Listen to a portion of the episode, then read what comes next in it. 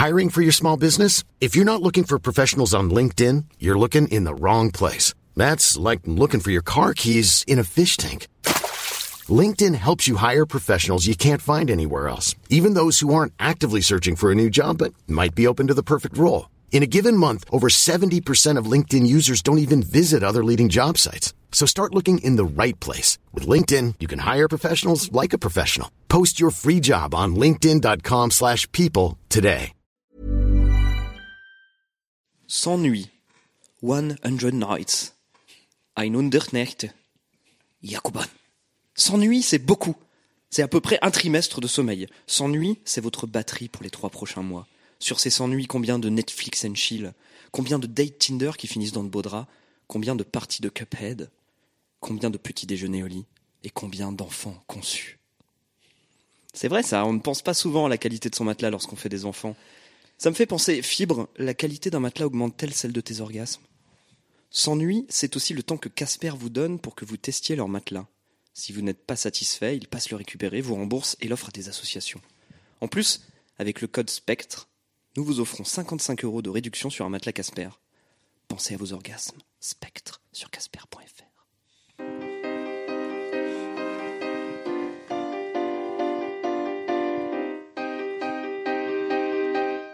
Studio 404, Studio 404 l'émission de société numérique.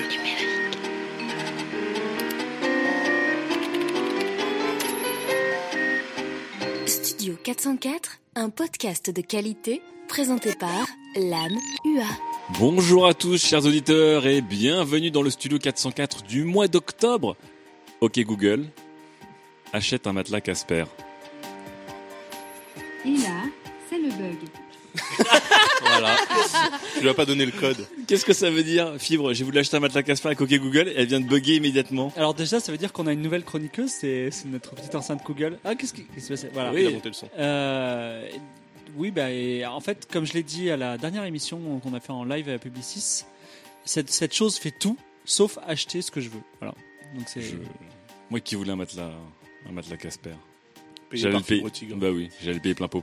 Comment ça va, cher chroniqueur? Comment ça va? Donc Fibre. quoi. Euh, moi, ça va très bien. Oui. Euh, j'ai pas d'actualité. Si tu fais un régime.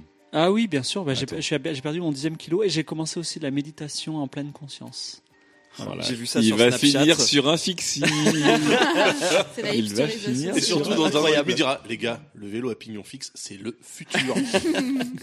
Comme pour chaque truc qu'il découvre six ans après tout le monde. non, mais en tout cas, c'est bien parce que tu as réussi à, à gamifier, à chiffrer, à dataiser tout ce que tu manges. Oui, et en fait, la, je découvre euh, avec stupéfaction que la nature est euh, chiffrée. Et, et la nature est déjà gamifiée. Donc, euh, en fait, euh, l'univers est un jeu dont on redécouvre les règles. Oh, c'est beau. Bienvenue sur Trajectoire. Alors, La nature est déjà gamifiée, c'est déjà un, bon gros. j'ai une reco culturelle. Alors, je, vas-y. sais pas si c'est maintenant ou Mais vas-y, vas-y. Alors, j'ai été euh, bouleversé par la vidéo de Enjoy Phoenix Oui. sur son poids. Oui. Et s'il y a bien une chose qu'il faut retenir de l'Internet de ces 20 dernières années, c'est cette vidéo, parce que quand on a une influenceuse qui fait un truc aussi sain et aussi bon, c'est fantastique. Voilà. Si vous l'avez pas vu, regardez-la, c'est fantastique. Ouais, vidéo très forte. Donc à mettre dans une capsule et à déterrer dans. Dans, Dans des- Forever, ça marchera toujours. Dans Forever, ça marchera toujours. Fibre est donc euh, humain. Oh, il, est- il essaie de nous faire croire. Ouais. C'est la C'est méditation. une émulation. Comme Google Home, il s'améliore à chaque fois. hein. À chaque fois, l'illusion devient toujours plus, plus étrange. À côté de toi, Fibre, il y a Mélissa. Comment ça va, Mélissa? Ça va bien Pardon, je suis en train de saturer mon micro. Mélissa. Gislain pleure. Mélissa. J'ai une petite actu, Une petite. Petite, petite légère, actu. subtile. une euh, grande actu, pardon.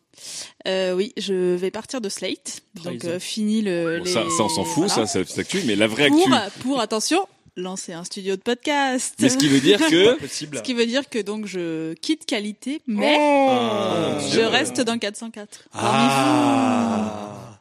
On a les, le Par nom Guy de ou pas Oh. le, nom de, le nom du studio de podcast qui va être créé encore. Ah non, ça suffit maintenant. teasing. Ça va être un truc avec un anglicisme, je vous le dis déjà direct. Ah non, pas du tout. Ah, tu penses un anglicisme Ouais, bien pour sûr. Ouais, bien sûr. Slate. Non.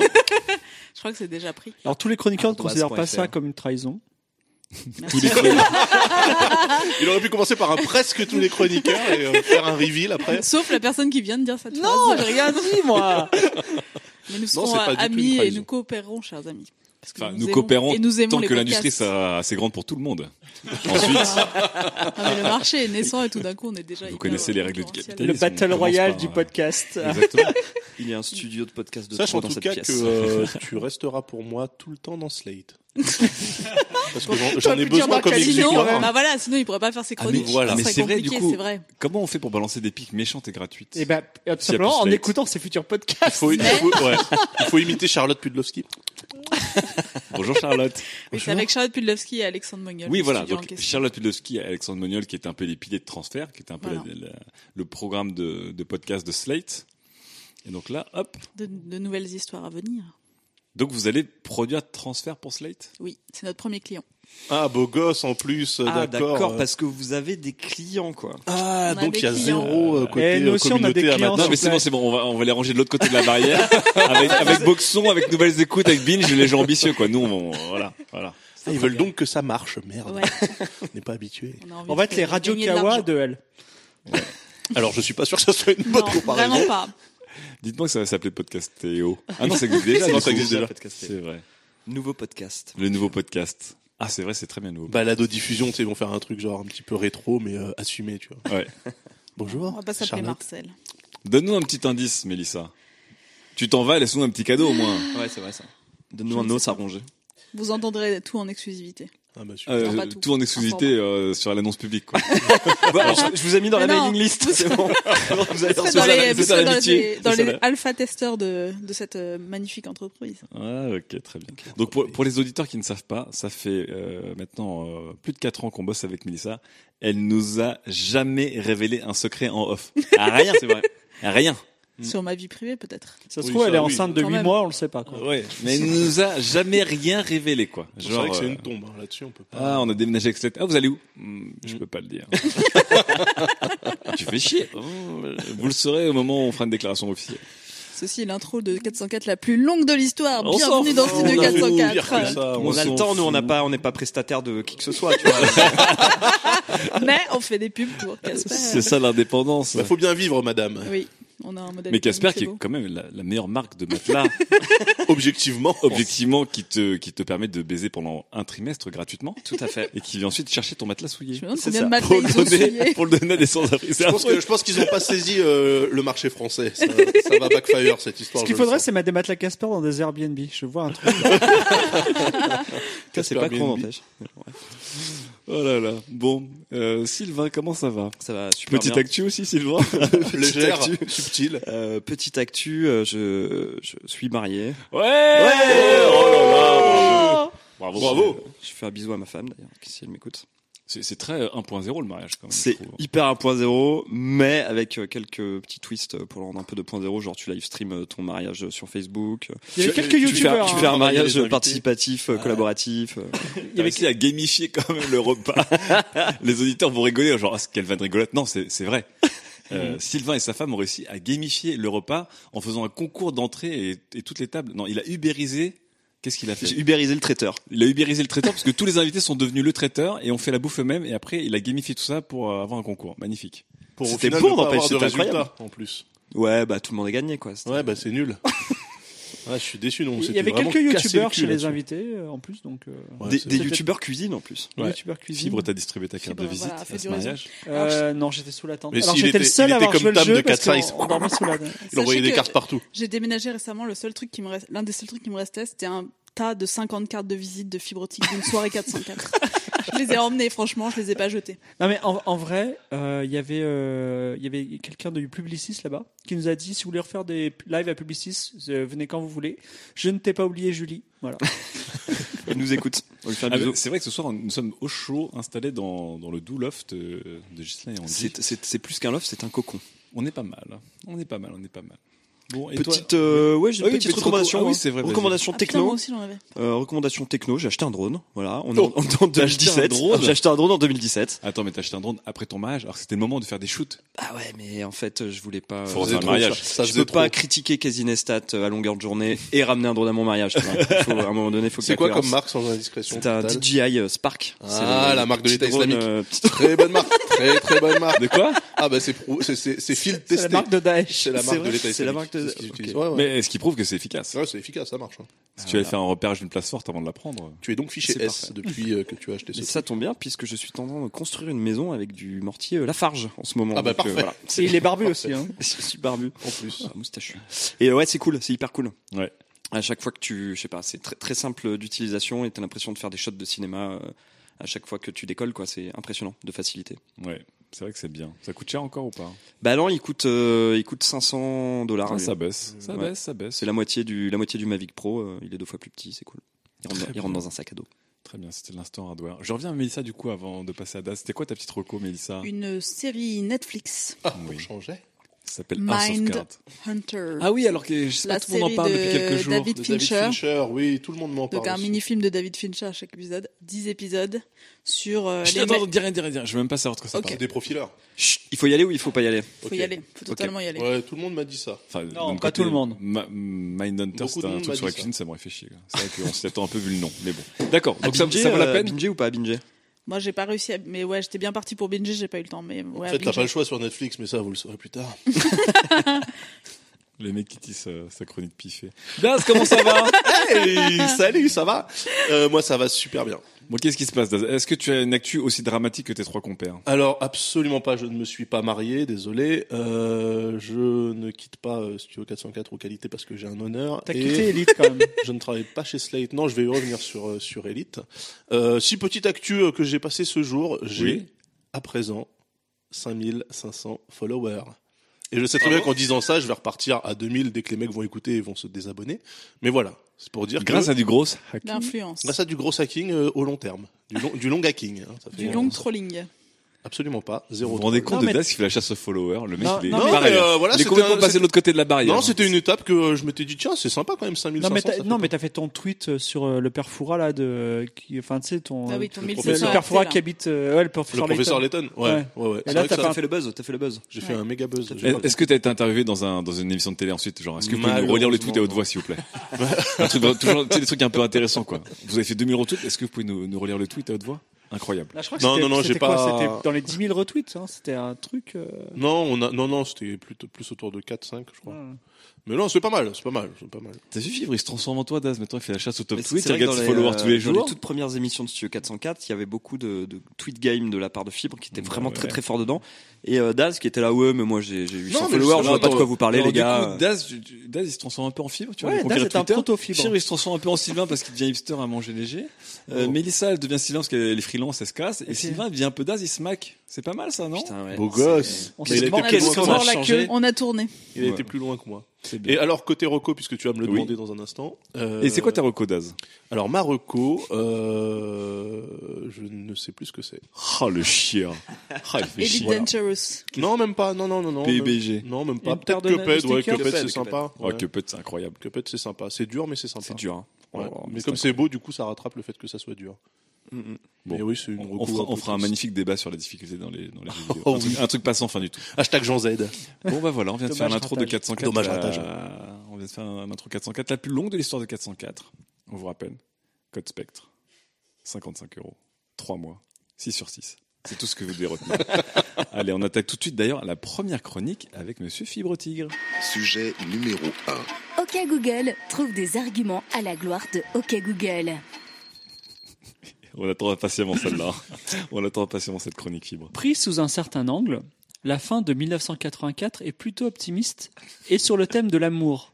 En effet, le bien. héros sort d'un centre de lavage de cerveau et déclare sincèrement de tout son cœur aimer Big Brother. eh bien, c'est un peu le même sentiment que je ressens quand je vous dis que j'aime mon Google Home. Dire qu'il y a 50 ans, on craignait que l'œil de Moscou nous espionne et maintenant c'est l'oreille de Palo Alto. Oui, oui, venant de ce pays qui menace d'une troisième guerre mondiale, qui est pour la distribution illimitée des armes et qui s'est retiré des accords de Paris et de l'UNESCO. Oui, donc l'oreille de Palo Alto qu'on supplie de nous écouter Et j'ai même payé pour ça. J'ai payé 150 euros. Donc, pour 150 euros, qu'est-ce qu'on a acheté, mon cher Pierre Belmar Eh bien, nous avons une magnifique enceinte dotée d'un micro qui se déclenche quand on dit OK Google. Tout ce que vous dites voilà. est envoyé à Palo Alto, où des IA essayent de comprendre ces baragouinages avant d'en envoyer une copie au FBI, où des analystes se disent Quoi? Sylvain Palais écoute encore du Diantel Je ne comprends pas. Donc on vous rappelle, euh, l'enceinte Google Home de fibre est allumée depuis le début de la soirée. Voilà. Et euh, certains appareils Android sont aussi allumés depuis le début de la soirée. Tout le monde réagit n'importe comment. voilà. Et on peut tweeter en direct en faisant euh, OK Google Tweet. Les, les tweets bizarres de votre euh, mardi soir, on est mardi Ouais. Et ben ça vient de là. Temps d'installation 10 minutes. J'ai mis euh, 15 minutes tout à l'heure, désolé Gislin, Gislin est témoin parce que j'avais oublié de brancher mon Bluetooth, mais bon, c'est 10 minutes d'installation, on le branche sur l'électricité, on configure le Home avec une appli. Chez moi, pas mal de trucs sont sur Google Home, donc ma télé, via le Chromecast, donc 40 euros, mes ampoules, 30 euros par ampoule, mon Netflix, mon Spotify, Twitter aussi. Est-ce que c'est bien? Moi, j'adore, je peux pas m'en passer. Le gap entre la télécommande et la voix, est aussi grand que, souvenez-vous, euh, pour les plus vieux d'entre vous, le gap entre la télécommande et le fait de se lever pour changer la télé en appuyant sur les boutons sur la télé. Donc, quelques petites tranches de ma vie sur le Google Home. Je fais la compta de qualité. Facture devant moi, les doigts sur le clavier. Ok Google, mets ma playlist comptabilité. Attends. Ok, voici votre playlist Spotify intitulée Comptabilité. La tristesse.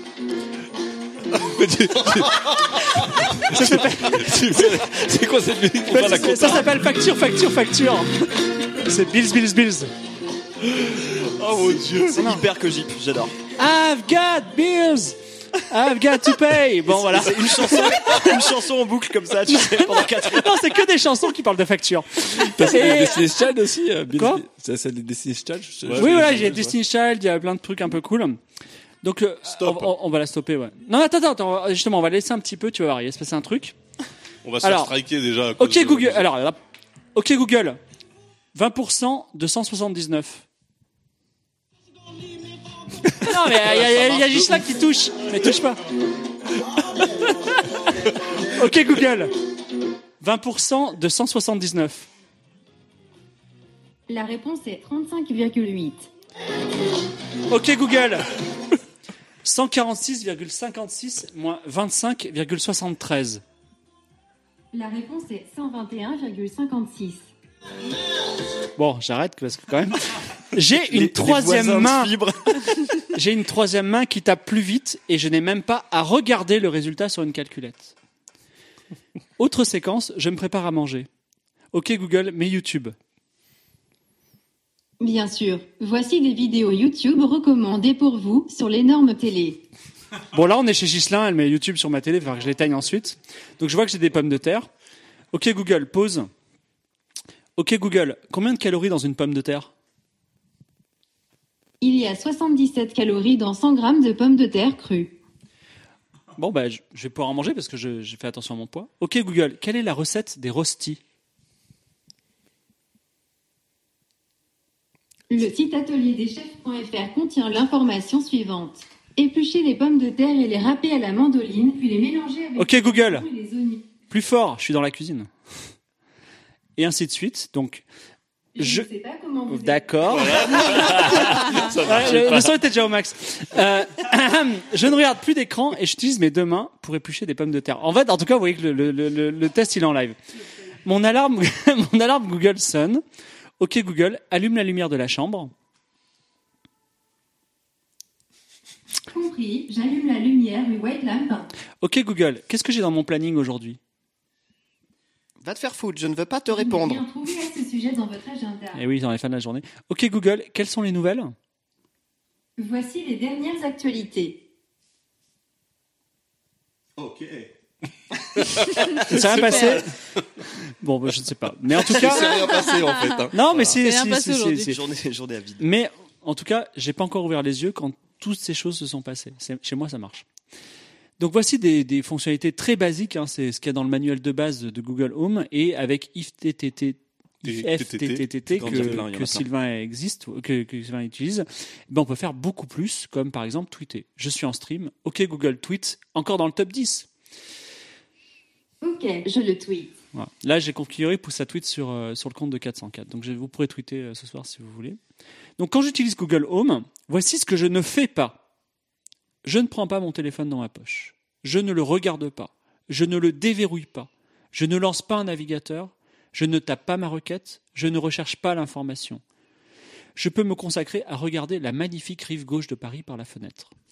Ce que Google Home ne fait pas encore, il ne fait pas les courses. Voilà, on ne peut pas acheter un matelas Casper encore avec. Mais ça ne saurait tarder. Je suis certain que Google sera ravi de nous faire acheter des choses. Pour tout le reste, je suis American limité Express. par mon imagination. Et pour cela, va vous dire Daz ou ma petite amie, tu as vendu ton âme. Google a une oreille chez toi et entend tout. Eh bien, c'est pas idiot de dire ça. C'est plus ta meuf qui dit ça comme ça, avec cette voix. Oui, euh, tu as vendu ton âme, tu, le- tu le dis aussi toi. hein. Donc, euh, c'est pas idiot de dire ça. Parce que la dernière version du Google Home, le mini, bah, ça date d'il y a quelques jours, il avait une faille qui faisait qu'il était toujours à l'écoute d'instructions. Oh, c'était une faille. C'était un petit bug. On va le corriger. Oh. Mais même, attendez, poussons le bouchon un peu plus loin. Google pourrait nous mentir comme n'importe quelle société capitaliste. Il pourrait nous espionner 24/7. Ou même un pirate pourrait nous entendre à travers le Home. Pour ma part, je considère que ce même pirate pourrait aussi me voir à travers mes webcams, j'en ai trois à la maison, ou à travers celle de mon smartphone ou de ma tablette. Et dans la foulée, prendre toutes mes infos, c'est-à-dire toute ma vie que je stocke sur ces mêmes supports. En gros, s'il y a espionnage, il peut être fait par beaucoup de portes qui sont déjà chez nous tous, et je pense pas que Google Home soit la plus grande. Comme le héros de 1984, j'ai été converti. J'aime Big Brother. Et d'ailleurs, quelle est la prochaine étape? Google parle de traquer la position du regard, les expressions du visage. Notez que Snapchat, à but récréatif, traque très bien les sourires. Et pourquoi pas, allons plus loin, pourquoi pas lire dans nos pensées Est-ce que la télécommande du futur marchera à la pensée? C'est là qu'on a un obstacle culturel que je peux vous partager parce que je le vis un petit peu. Moi, j'y crois pas trop. Ah bon? Parce que parfois, et vous verrez, vous, vous l'avez vu un petit peu ce soir, on a du mal à formuler de vive voix nos intentions. Nous avons une éducation du bouton. Nous allumons les lumières à la main par interrupteur sans y penser, c'est dans la moelle épinière. C'est assimilé par notre corps aussi simplement que plisser les yeux quand il y a trop de soleil. Pour utiliser les lampes chez moi, que j'ai donc mis, euh, je me souviens plus si elle est encore allumée ou pas là, mais j'ai dû désapprendre l'interrupteur parce que j'ai le réflexe de l'interrupteur et réapprendre la voix. Donc c'est pratique, mais il y a quand même, on doit oublier les habitudes qui sont quand même aussi pratiques. Mais bon. De même, j'ai l'impression que ma pensée aujourd'hui, elle va à la vitesse de frappe de mon clavier. C'est-à-dire que donner des ordres précis, bien formulés, intelligiblement, du premier coup, ou faire des tweets parfaits à la voix, moi je peux pas. Encore, en tout cas, je sais même pas si j'y arriverai un jour. Ce qu'il faudrait, alors je vais encore plus loin, c'est une intelligence artificielle prédictive qui comprend à peu- près tout ce que vous voulez faire et qui le fait. Mais alors, est-ce que ce sera toujours vous aux commandes? Ah. Monsieur Fibre Tigre, VRP en chef du Google Home. Oui, converti euh, et j'aime beaucoup et je l'ai pas eu gratos. Donc Fibre remplace Sylvain dans le rôle Exactement. du RP de Google. En fait. Exactement. C'est vrai, donc, c'est- c'est- Ces chaises tournantes entre chroniqueurs ne s'arrêtent jamais. Donc Fibre Tigre, on l'a entendu, hyper enthousiaste sur le Google Home. Ça fait déjà deux trois numéros de 404 que tu nous en parles. Là, tu nous l'as ramené, tu nous as fait le test, tu nous as fait une chronique un peu plus construite. Donc toi, tu as deux choses. Tu as un, tu as comme comme Sylvain dans ses plus grandes heures, tu acceptes totalement l'entrée d'une compagnie dans ta vie privée pour les bénéfices que ça en rapporte. Et en plus, ton petit côté curieux euh, aime. Et deux, euh, tu euh, adores donc ce côté disparition de l'objet. Et euh, tes mains sont libres, tes yeux Ouais. sont libres. L'exemple de la compta, il est vraiment, il est vraiment super parce que, je, par exemple, quand je veux faire une opération, alors euh, c'est un peu rébarbatif, une opération, c'est pas très très glamour, mais effectivement, Tu fais des Excel super bien fibre, je suis hyper déçu. non mais euh, quand, quand je fais, quand, voilà, c'est-à-dire que j'ai un assistant, je lui dis l'opération, je n'ai même pas à regarder, c'est-à-dire je suis encore les yeux fixés sur les comptas, la facture. Je trouve que c'est fantastique et si ça s'étend à d'autres choses, fatalement ça va s'étendre à d'autres choses. Oui. C'est vraiment fantastique, voilà. Bon, alors Sylvain, toi, qui est censé être le, le Google enthousiaste en chef, qu'est-ce que tu penses de de cette chronique de fibre Moi, je suis tiraillé avec euh, le Google. Ah ouais, t'es Je tiraillé. suis vraiment, vraiment tiraillé. Parce Pourquoi? que je, l'objet me fascine, me rend très curieux, m'excite énormément pour toutes les possibilités qu'il offre. Ouais. Je suis un gros utilisateur de, de l'assistant déjà sur le, sur le smartphone. Mais effectivement, ce, le fait d'avoir un micro euh, chez toi qui, qui est toujours à l'écoute euh, du, du trigger qui va le déclencher, ça me fait un peu flipper, même si je sais que c'est pas euh, raisonnable en fait. La raison. Comment ça, c'est pas raisonnable bah, la raison voudrait que j'ai peur de tout à ce moment-là. Oui. Que le, le Google Home, comme tu le dis, c'est pas la plus grande porte qu'il y a chez moi pour pour les pour que les gens puissent s'introduire. Ils ont déjà ma position. Enfin, si s'ils voulaient me, me prendre Les mes données, et webcams les surtout. euh, Qui met du scotch sur ses webcams? Vous mettez du De scotch plus en plus de gens le font. Bah, Euh, Il y en a qui le font, mais Alors pas perso, nous. j'ai pas de webcam. Recommandé par Snowden euh, de le faire. Mais t'as as une webcam sur ton téléphone. Oui. Et mon téléphone, je suis pas H24 dessus, donc au, pire, il filme le plafond si je suis, si je me fais hacker. J'aime bien quand il a toujours Le les bonnes micro, réponses. Non, mais le C'est vrai, micro plus. de ton téléphone. Ah, le Bon, micro, c'est vrai. Ouais, le T'as micro, pas mis de c'est vrai. scotch. Mais donc, donc Sylvain, t'es un peu tiré. Je, genre, Ouais. tu atteins les limites du, du Sylvain jeune enthousiaste et tu, tu es en train d'arriver à l'entrée La du Sylvain vieux con. La Genre, euh, maturité. dis donc, et quand même, euh, bon. Non, non, mais je, non, non, en fait, je, je, je vois vraiment concrètement euh, que, que ça ne devrait pas me faire plus peur qu'autre chose. Ouais. Mais il y a un blocage euh, qui fait que je sais pas, ça ressemble vraiment trop à un, un appareil d'espionnage euh, pour que je sois totalement dedans. Mais j'ai le projet d'en fabriquer un avec un avec un Raspberry Pi et voir comment c'est foutu à l'intérieur et comment moi je l'installe. Euh, avec le, la partie open source Oh, de il, va, il Google. va y avoir des Linuxiens du. euh, Déjà en Bah, c'est un gros, il y, a un- vocale. il y a un gros kit euh, tout prêt à l'emploi euh, pour le faire, qui, qui a l'air hyper simple que j'ai commandé. Et euh, Puis on a été contacté en plus par euh, par un Kalitos. un Kalitos qui fait ça aussi dans son travail. D'accord, ok. Ok, Donc moi je vais le faire, mais euh, via ce biais-là d'abord. Mais ça reste, ça reste Google puisque c'est Google qui donne son, son code. D'accord. Ah oui. euh, Donc il y a rien qui change. Non, il y a, rien qui change à part, Simplement, le il a fait lui-même. à part le fait Il l'a que voilà, tu sais ce qu'il y a dedans et tu sais comment ça fonctionne. Tu vois, tu as la compréhension plus de, Oui, la comme- mécanique. Comme disait Fibre, tu envoies quand même toutes tes données à Palo Alto, euh, Ça, je le fais déjà du coup. Oui, Ça d'accord. fout pas ok. Mountain View, Mountain View. C'est vous parce que toi, En fait, t'auras tu les créé ta propre bombe pour te faire sauter, tandis que moi, j'aurais juste acheté. C'est vrai. Donc il y a un côté vraiment. euh, Mais d'ailleurs, les données, hein, je fact-check rapidement ta chronique, mais les données ne sont pas envoyées à Palo Alto, mais à Dublin. Puisque la, la loi européenne euh, Parce demande que c'est là où on paye le moins d'impôts en Europe. Voilà. Les lois européennes demandent que les données des le- Européens c'est soient le, c'est Palo Alto européen, tout le monde le sait. Bien sûr. Voilà. Euh, Mélissa, qu'est-ce que tu en penses de, de, ce, de ce Google Home? Enfin, en général, des assistants euh, vocaux, euh, puisqu'il y a, il y a Siri, il y a Alexa, il y a Bixby, euh, il y a Cortana. Enfin, euh, Bixby. Allons. Bixby? Allons. Bixby, Samsung. euh, Bixby. euh, Donc là, tu rigoles déjà. non, mais Bixby, c'est la solution des créateurs de Siri. Malheureusement, c'est Mhm. brandé Samsung. Bon, bref. Mhm. Mélissa. Alors, au-delà de tous les doutes euh, préalablement mentionnés par euh, Sylvain, que je partage, Oui. il y a un truc très intéressant, c'est qu'en fait, euh, moi j'ai été sur Internet beaucoup en écrivant. Oui. Et parfois, j'aimerais vraiment mieux parler. Oui. Et je me dis que si j'avais ça, là c'est Ah. au stade embryonnaire, Oui. mais que c'est un vrai exercice sur la parole. Et C'est que vrai, c'est pas vraiment, je, je pense qu'il faudrait vraiment que je me l'ob- enfin, que je m'oblige à faire ça. Parce que je pense que de fait, tu penses, tu argumentes, tu construis ta pensée pour parler, et c'est quelque chose qu'on a vraiment oublié Ah ouais, de faire. alors, point très intéressant de Mélissa, du coup. C'est vrai que le net tel qu'on le connaît, alors sauf Das qui évidemment lève les yeux au ciel, parce que Das va Et faire payer à Mélissa pendant des mois son départ de qualité. Mais c'est marrant parce que Mélissa le dit, on a, avec les claviers et les écrans, on a appris à s'exprimer par l'écrit, et donc on a changé notre manière d'écrire. Est-ce que si notre entrée c'est la voix, on va changer notre manière de parler aussi? Ça Ouais, peut mais être très intéressant. Fibre en a parlé, on, a la- on est éduqué à l'interface manuelle, à celle, des, à celle des doigts et des mains, et celle de la voix, elle est difficile à, à, à apprendre en fait. Et Ouais. effectivement, quand tu, quand tu quand tu fais du, de- quand tu proposes des requêtes à Google via la voix, au début tu galères parce que tu trébuches sur un mot, Ouais. tu oublies la fin de ta phrase, tu sais plus exactement ce que tu voulais dire, c'est pas encore assez spontané. Donc c'est comme si tu tapais à deux doigts au clavier, quoi. Ouais, ouais, c'est exactement ça, ça. Et c'est là, un peu- genre un.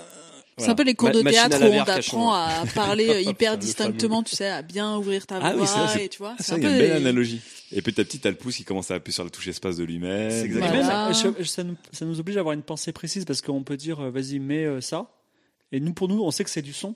Oui. Mais en fait, il faut lui dire, je veux écouter ça ou je veux regarder ça. Il faut être légèrement précis. Mais tout, tout comme aujourd'hui, quand on tape une requête dans Google, on n'est pas genre comment je vais créer ma requête, on la tape, c'est devenu naturel. Ouais, c'est devenu naturel, mais ça s'est appris aussi. Ouais. Ah oui, donc ça, ça c'est intéressant. ouais. Le fait que ça a peut-être changé notre manière de nous exprimer. Et vu- Nous vu qui comment travaillons on- dans le son, Et oui. utilisons Google. Enfin, nous on travaille pas parce qu'on est on est des amateurs. C'est toi qui vas travailler, mais ça parce que Qui a fait une pub Casper au début de Il ce faut, il faut voir aussi, puis- puisqu'on creuse un peu le sujet, c'est qu'aujourd'hui, quand on parle avec un, un, un- un moteur de recherche, Oui. en fait, on ne pose pas une question, on pose une réponse. D'ailleurs, que quand tu veux voir une vidéo particulière, tu mets vidéo machin. Et là, tu l'as. Tu dis pas quelle est la meilleure vidéo de voilà, parce que tu vas tomber sur des résultats qui te donneront des réponses, des questions en fait, parce que les les gens auront posé la même question. Et là, là, on est dans un dans une vraie relation humaine, c'est-à-dire il faut poser des vraies questions. oui, ils disent que c'est une interface conversationnelle. Donc t'as as une vraie conversation avec euh, avec l'ordinateur du coup. Alors Daz que j'entends ricaner et pouffer depuis tout à l'heure parce que Daz, je vous rappelle, tacle fibre depuis 2-3 mois maintenant sur Google je Home et les pas, assistants vocaux. J'ai noté 170 points euh, sur lesquels je pourrais, euh, je pourrais euh, allumer sa chronique. Et mais, maintenant il parle comme toi aussi fibre. Tout Ouais. change ce soir. Alors déjà 170 points. Non, non, le premier, euh, 170. le premier, c'est que euh, effectivement, Fibrotique nous a vendu, survendu, revendu euh, une interface euh, conversationnelle. Ce n'est malheureusement pas le cas. La preuve, C'est-à-dire bah, OK Google. Voilà. Et après, il faut attendre pour dire quelque chose. Oui. Non, mais je veux dire, tu vois, moi, je, je parle pas comme ça aux gens, en fait. Je dis pas, Excusez-moi, je ne comprends pas. voilà, TG. Je dis pas, par exemple, Gislin. Voilà, là, Gislin est focus sur moi, et maintenant, je lui pose la Mais question. ça, que je c'est parce qu'il y a des petits Oui, mais parano dans ton genre qui veulent que. Non, mais Non, non, alors, les parano, non, c'est même pas question de ça. C'est juste question que, enfin, personnellement, tu perds plus de temps à dire, OK, Google, allume la lumière. Ok, j'allume deux lumières. Arrête, t'allumes tout chez moi. Voilà. Donc là, déjà, Éteins tout. ça changera rien parce que euh, ta facture d'électricité, tu vois, le- le- l'écologie, quand tu envoies en fait tes requêtes à Mountain View, à Dublin ou je sais pas où pour que ça revienne chez toi pour allumer ta lumière alors que tu tends le bras, t'allumes la lumière, voilà. Enfin bref. Après, non mais voilà, il y en a qui sont Non, pour non, la sauvegarde de la planète. eh, Ça c'est ça c'est un des usages. En fait, moi, ce qui me, ce m'embête, si tu veux, je n'ai rien contre la domotique. Je trouve au contraire que c'est très bien. Et si on change euh, la domotique en la rendant ergonomique et pas Donc, avec, la, la domotique DAS juste pour euh, oui, c'est ce qui permet de piloter une maison, de, Globalement, c'est de connecter toute ta maison. Voilà, c'est tu, tu ça, c'est une interface centralisée qui te permet euh, d'ouvrir tes stores, d'allumer tes lumières, de d'ouvrir la les porte, portes, etc. Euh, en général, c'est effectivement des technos qui sont plutôt propriétaires et plutôt mal foutus.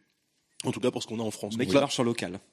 Et qui, et alors voilà, moi le truc c'est pour allumer ma lumière ou euh, pour lancer une playlist, je ne vois pas pourquoi est-ce que Mountain View a besoin de savoir ça et de le stocker chez eux. Et c'est ça qui m'ennuie. Et c'est ça qui ennuie Alors, ta attends, copine attends, également. alors, donc là, là, on parle de sécurité de vie privée. Non, Là, parce que le rêve domotique, je suis complètement d'accord, c'est super, ça se pilote à la voix. Moi, pour moi, il y a quand même ce problème de latence, c'est-à-dire qu'il faut balancer le trigger, attendre un petit peu, formuler ta Oui, phrase, est-ce- ça m'énerve. Est-ce que ce problème déjà. de latence, c'est pas comme ça on était en, en Edge à l'époque, on envoyait des requêtes Alors voilà, euh, c'est- non, mais- C'est le 3310 de l'enceinte Oui, connectée. c'est Voilà. t'envoyais ta requête et puis t'attendais que la bande passante te donne juste la réponse, c'est ce qui est peut-être Oui, le cas aujourd'hui. Donc en fait, c'est pour ça que c'est pour ça que moi maintenant je te dis non. oui. Plus tard, les interfaces à la voix, effectivement, je, suis- je, je- Ah. je serais plutôt Ah, d'accord. ça a changé quand même. Non, non, non, mais moi, j'ai, attends, ça, ça, j'ai toujours dit, je suis pas contre ce Je crois truc-là. quand a suis, lancé Snoop Dogg tout à l'heure, ça t'a.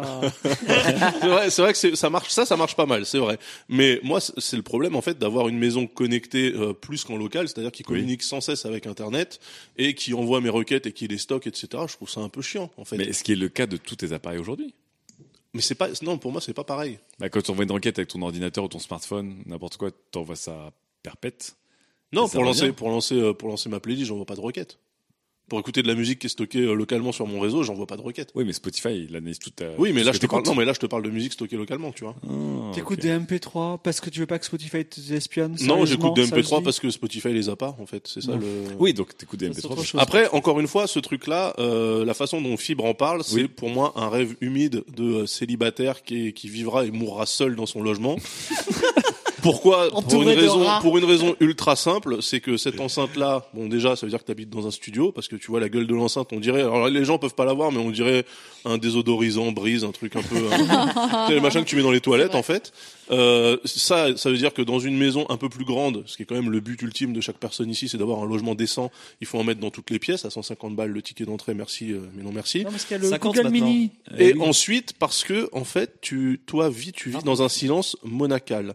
Donc forcément, tu n'as pas euh, des enfants, euh, des tes enfants, chats, ils des trucs pas qui font OK du- Google tout le temps. Bientôt. Non, Ah, mais en, si. bah, en fait, qu'est-ce Je qui pense qu'un enfant, tu lui dis OK Bah, bien Google, sûr. il y a un truc qui réagit. C'est comme si un enfant, tu lui dis tiens, c'est un lève-vitre, c'est une vitre électrique dans ta voiture. il va jamais s'arrêter. Après, après le, le, le, point soulevé par Mélissa de ah ben ça me permettrait quand même de discuter etc. En fait, t'as juste à aller euh, dans un centre avec euh, des SDF ou des autres. tu, pourras faire, tu exactement la même chose. Dans Et si ce sont alors tu si ce sont l'utile à ta- à la- à la- oui, si ce sont des autistes ou des SDF, il va falloir que tu Et parles je te parle lentement sur comme ça. temps d'internet, euh, putain. Putain, mais Oh là Internet est partout, Mélissa. Internet est partout. Tout ça pour dire que pour moi, euh, l'objet est sympathique, mais euh, l'utilisation qu'on en fait, c'est plus long pour moi d'utiliser ce truc-là. Das, du coup, là, c'est le point le log qui arrive. Juste pour tes deux trucs, parce que Google a annoncé deux choses. Déjà, comme dit Fibre, il y a des Google euh, Echo Mini, tout comme t'as les, les Google Alexa Echo. Spot, Google Home Mini. Google, oh, Google pardon, Mini, ouais. Google Home Mini et les Enfin, Alexa 49 dollars, Echo oui. Spot. 20 non, 29 dollars, je crois. Non, 49. 49. Ils sont à 49 dollars, donc ça commence à baisser drastiquement le coût. Tu peux en mettre partout chez toi. Et de deux, ils ont annoncé surtout euh, le voice match. Donc, Ça, marche avoir- depuis, depuis quelques jours Ouais, d'ailleurs. tu vas avoir pouvoir un profil suivant ton, ta voix. Alors, Ah Oui, alors il s'est passé quelque chose d'assez alors, extraordinaire. Sylvain, alors Sylvain en fait m'a vendu le voice match. Alors tu l'appelais pas comme ça, c'est smart quelque chose, smart voice. Ouais, non non, c'est la même chose. Voilà, donc il m'a dit, et maintenant, j'ai activé ce truc-là sur mon téléphone, tu ne peux plus trigger ma, bah, mon Google Assistant avec une autre voix que la mienne. Je lui ai dit, vas-y. Alors il a fait la requête, et ensuite j'ai imité son, son, ses inflexions. Arturo Et Brachetti. Ça s'est, euh, ça s'est débloqué de la même Bon, manière. bah, en attendant qu'Apple le fasse bien. Une fois ça. sur cinq, une Je fois pense sur que ça cinq. sera ça. Une fois sur cinq, ouais, une fois sur cinq, c'est vrai. Non, tout ça pour dire que pour moi, effectivement, à partir du moment où tu es obligé de te contraindre, c'est-à-dire que euh, Google, j'allais dire Google Fibre, s'empêche d'utiliser les interrupteurs chez lui, on est dans la débilité profonde. Ok, ça doit t'aider. T'es Mais pas, non, mais supposé. C'est magique, c'est vraiment fantastique. C'est magique. Du coup, j'ai scotché tous les interrupteurs chez moi pour être sûr que je m'en sers. Je sais pas. Pour moi, c'est plus, c'est plus une méthode couée que euh, vraiment un truc réellement, réellement, naturellement tu peux, tu peux utile. me faire plaisir, tu peux éteindre la lumière chez moi parce que tu l'as allumée, j'arrive plus à l'éteindre. Ok, Google. Allume énorme télé. Non, non, elle est déjà allumée en plus. Ah, elle a pas entendu. Ok, Google, éteins toutes les lumières. Ok, j'arrête de lumière. Ça veut dire que chez lui, il n'a que deux lumières. C'est un vrai célibataire, tu as raison, Daz. Non, il a j'ai- j'ai- les chiottes et le salon champ cuisine. Un monastère, un monastère. Non, j'ai connecté que deux ampoules et c'est 34 euros l'ampoule, les Ouais, mecs. j'avoue, hein. ça coûte cher, les Alors voilà, après il y a donc la borne à 150, mais il y en aura des moins chers, là me l'a dit, mais à mon avis ça veut dire qu'elles capteront de moins de moins loin ou des choses comme ça. Non, et en fait, j'imagine. après, je pense qu'ils sont tous en train de bosser sur des networks, donc des grids de- d'enceintes connectées, que ce soit Amazon, euh, Google ou Apple qui est un peu à Mhm. la traîne. C'est-à-dire qu'en fait, je crois que chez Google, elles sont toutes connectées et elles comprennent toutes quand tu passes d'une pièce à l'autre. Donc il y en a une qui va dire où le son il baisse chez moi, l'autre va dire où le son augmente chez moi. Donc elles vont se prendre le, vont prendre le relais comme sur euh, Raspberry Pi. sans jamais s'arrêter. pour Donc, que donc tu elle puisses pourra en écouter plus savoir comment tu te déplaces dans ta maison. Bien sûr, sûr. évidemment. Et envoyer le pattern à Mountain View. Et après, tout comme Roomba, aspirateur. Qui le vendront comme à Roomba. Ikea. Et, et, euh, le deuxième point, c'est qu'effectivement, donc il faut la borne plus tous les appareils compatibles. Il commence à y en avoir beaucoup. hein. Donc à 40, euh, 40 euros l'ampoule, je comprends que t'en aies mis que deux, du coup. et euh, il faut que, que tu euh, installes IFTTT pour euh, prendre en compte toutes les. euh, C'est Ah, il ça. faut des Chromecast Ça, aussi c'est gratuit. Un Chromecast, bon, qui, Ouais, n'a- enfin, qui bon, n'a pas de voilà. Chromecast Donc fr- franchement, là, qui n'a pas de Chromecast, bah, tous les gens normaux. Donc euh, sincèrement, euh, le billet d'entrée, il est quand même pas donné. On voit que le. le- Ah, mais c'est un truc d'early adopter, Daz. On est, en, Ouais, on ouais, est dans je- l'année je suis 2 d'accord. des Ah oui, mais c'est assistants. fibre optique. Normalement, c'est le, c'est c'est jamais le. Non, mais il y a- il y, a l'early aussi des jeux vidéo dessus, hein, attention. Ah oui. En fait, moi, j'ai j'ai connu ça parce que des euh, Amazon et Google, on drague un peu les sociétés de jeux vidéo pour leur dire, hey, vous n'avez pas des bornes gratuites pour développer dessus. Et il y a des jeux vidéo euh, triple A dessus, c'est-à-dire avec du voice acting, des acteurs. En fait, c'est le jeu de rôle, ça, c'est le maître de jeu, il te dit, euh, est-ce Eh que ben, hâte à gauche, à droite, voilà. bah, ça marche déjà. Voilà. Il y a des grosses licences. Je n'ai pas compris votre requête. Voulez-vous lancer des shurikens sur des gobelins ou lancer un sort de protection sur le mage noir c'était un peu ça. C'est ça. euh, Je peux, non, mais je pense que. enfin, Ce serait tellement long. Le paysage défile. Alors, Le paysage défile encore. Le paysage défile. Alors, le je, vous paysage fais, défile. je vous fais une prédiction.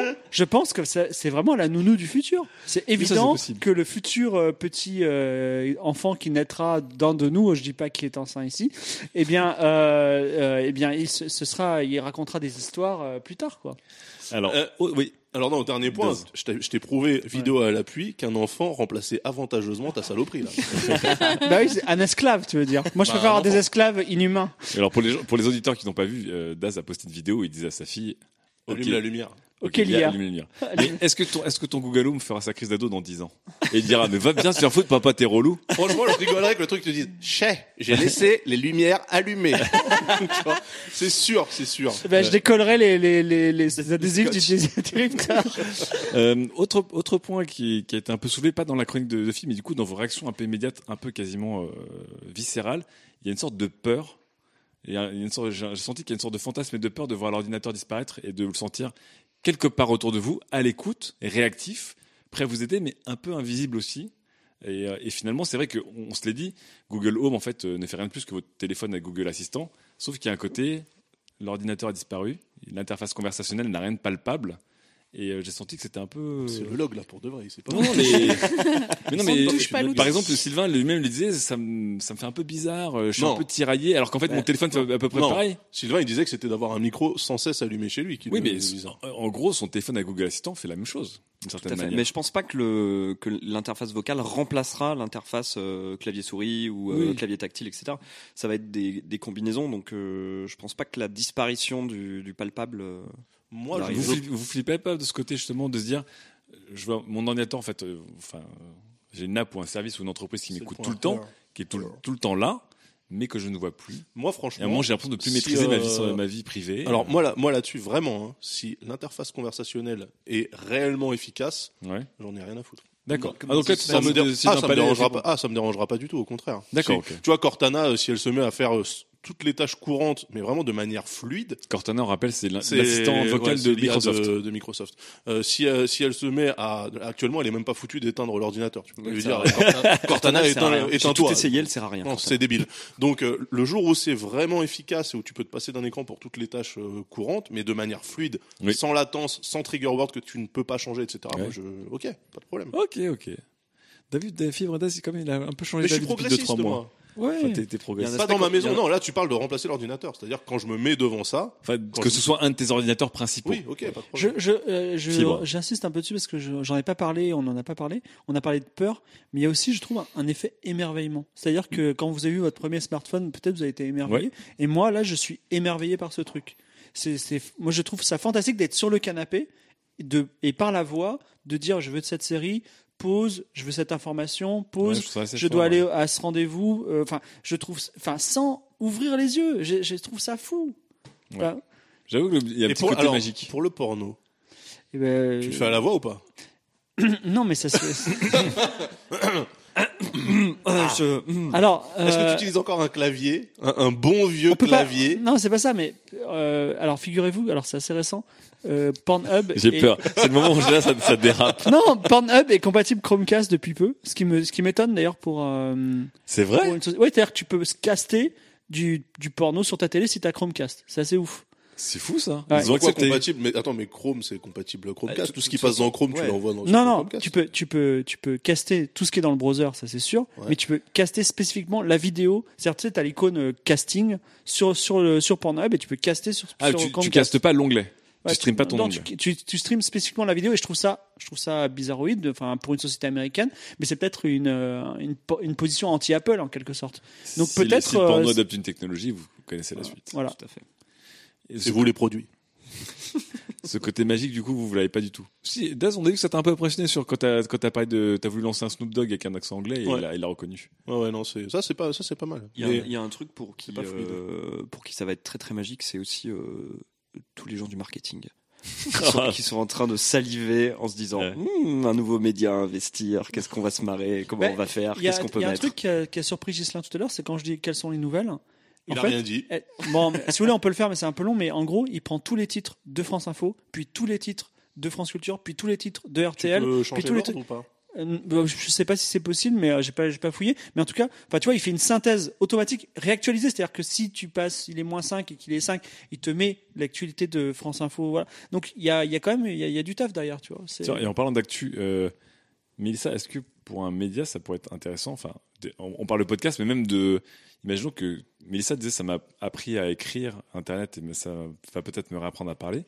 Est-ce qu'on pourrait peut-être avoir un jour des journalistes audio qui déclament leurs articles et genre dire ok, euh, enfin je vais pas le dire, ok gna gna, euh, lance-moi lance-moi le, le dernier article de Mélissa Bounois et paf, Bah, ce serait ta bien. voix. Si c'est optimisé, on va y arriver. Et... Enfin, tu vois, là, t'as déjà les flux de Radio France, euh, enfin, de France Info en tout cas. Non, de, de toutes les radios. Non, j'imagine que là, le, jour- le euh, journaliste doit, tu vois, le journaliste multimédia plus multimédia que jamais, doit écrire et enregistrer son article. C'est-à-dire quoi que t'auras un voice pack euh, Non, mais c'est attendez, les Non, podcasts, non, là- c'est là, Jean-Michel Apathy. qu'on Non, là, il te diffuse. C'est pas, ce serait pas une voix de synthèse de Jean-Michel Apathy, c'est que lui, Ah. en fait, il enregistre ses articles. Ce qui actuellement, c'est des boîtes qui contactent des médias pour leur dire oui, le média audio est de plus en plus utilisé, on a une euh, technologie de euh, text-to-speech à vous Ouais. vendre pour traduire, enfin pour euh, sonoriser tous vos articles.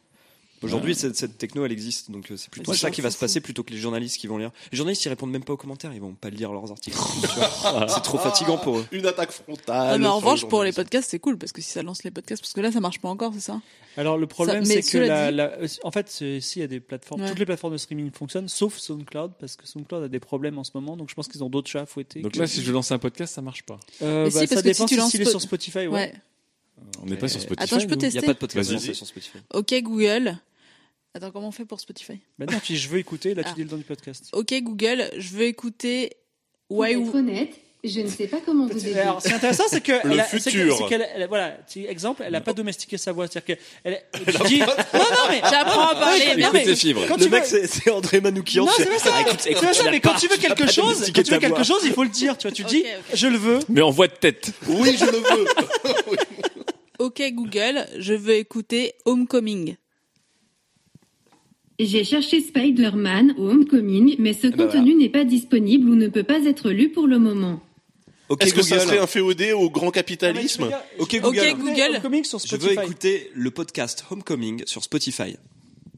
J'ai cherché podcast, mais ce contenu n'est pas disponible ou ne peut pas être lu pour le El moment. futuro. Voilà. Attends, Merveilleux. on peut essayer une dernière fois Homecoming sur, euh, Spotify. Ok Google, je veux écouter Homecoming sur- Spotify. Voulez-vous toujours écouter ce contenu sur l'appareil l'énorme télé? Non, Qui est toujours allumé. Alors on le rappelle. Pour, La pour télé, les, la télé est sur Pornhub. alors pour les auditeurs qui ne comprennent pas, on enregistre chez Gislin. non. Donc Fibre Tigre a emmené son Google Home et son Google Home continue à contrôler chez lui. Donc chez, chez Fibre Tigre depuis tout à l'heure, c'est le festival de soins et lumière à Chambord. Les gens comprennent pas. Ils voient un appartement vide avec du porno, des lumières qui s'allument et qui s'éteignent. Ah, ça l'a lancé. Ça a lancé le podcast. C'est le podcast ou pas Ah oui. Non, c'est un son, non C'est un morceau qui s'appelle Homecoming. C'est de la musique. Ou alors c'est une vidéo de Pornhub. Pas Hein. mal cette 808 euh, distordue. Non, il aurait fallu que je prenne un podcast qui a un nom qui ne- qui n'est pas un nom de chanson. Ça Non mais, donc, non, mais les- pour les auditeurs qui comprennent pas vraiment, on est, on est chez Gislin et NJ et à des kilomètres de là, il y a, euh, Une la, télé qui il y s'allume, a, qui il y a la s'éteint. maison de, L'énorme de télé qui Mais le Google Home n'a pas compris qu'il avait été déplacé, donc il continue. C'est Par fou, ça, contre, quand d'ailleurs, même. j'en profite puisqu'on est un peu en réunion de qualité et qu'on a aussi en une assistante Oui, de on, on, production on- qu'on on a va en parler après. On va en parler. Mais euh, si, notre, si nos podcasts d'Az étaient sur YouTube, on pourrait simplement dire je veux écouter euh, Studio 404 sur YouTube. Et on, Ah. aurait, on aurait tous nos podcasts. Voilà. Ce qui est un argument en plus pour mettre tous nos podcasts sur YouTube.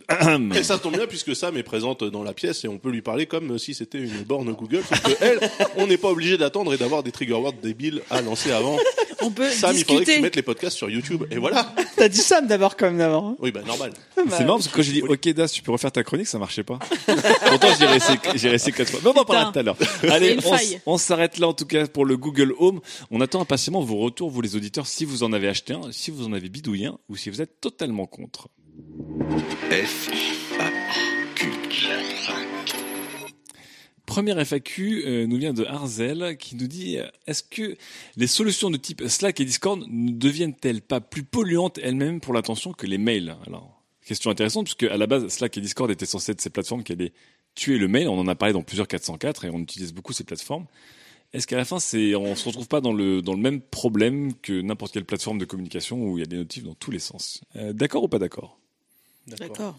Alors attendez, qui, alors Mélissa, d'accord. Pour toi, en fait, finalement, c'est, Bah, en fait, euh, quand je vois la masse de messages Slack de Slate.fr, par exemple. ouais. Oh, c'est euh, pour très longtemps.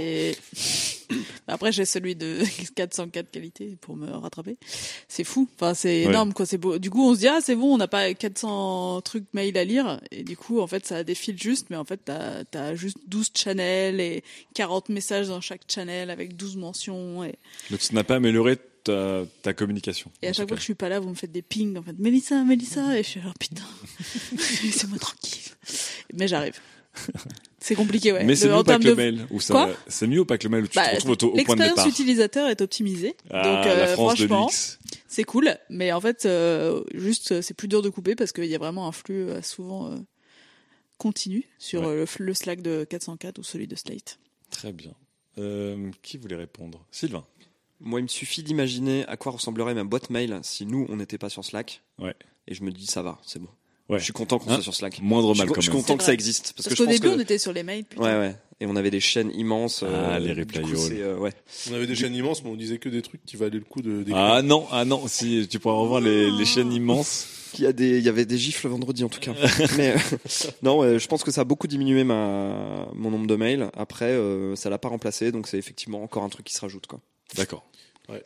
Hum, Daz Ouais, ouais, ouais. Moi, je, je, je partage l'avis de, de Mélissa Ouais. là-dessus. Je pense qu'effectivement, en fait, ça marche bien tant que tant que tu n'as pas plusieurs cercles euh, conversationnels sur les mêmes applis. C'est-à-dire qu'en fait, si tu as une communauté sur Discord, une autre sur Slack et euh, tes mails et Twitter, etc. Ça marche. À partir du moment où tu commences à avoir trois, quatre groupes Slack, déjà c'est le bordel. Tu vois, Ouais. nous on a rajouté euh, la JVTV. euh, moi, mon truc Slack, je pense que la batterie de de mon téléphone ou de ma montre, c'est juste les notifs Slack de la JVTV pour des mecs euh, que je connais même pas, Ouais. qui parlent de trucs que je comprends pas non plus. Tu vois. Donc ça, c'est à moi de régler les notifs. Oui. Mais effectivement, moi, c'est, je trouve que c'est très, très, très, très, très, très chiant. Si en plus tu rajoutes Discord par-dessus, c'est insupportable. D'accord. Fibre. Alors je dirais moitié-moitié parce que euh, Ok, Google. non. Arrête, voilà. 50 arrête. divisé par deux.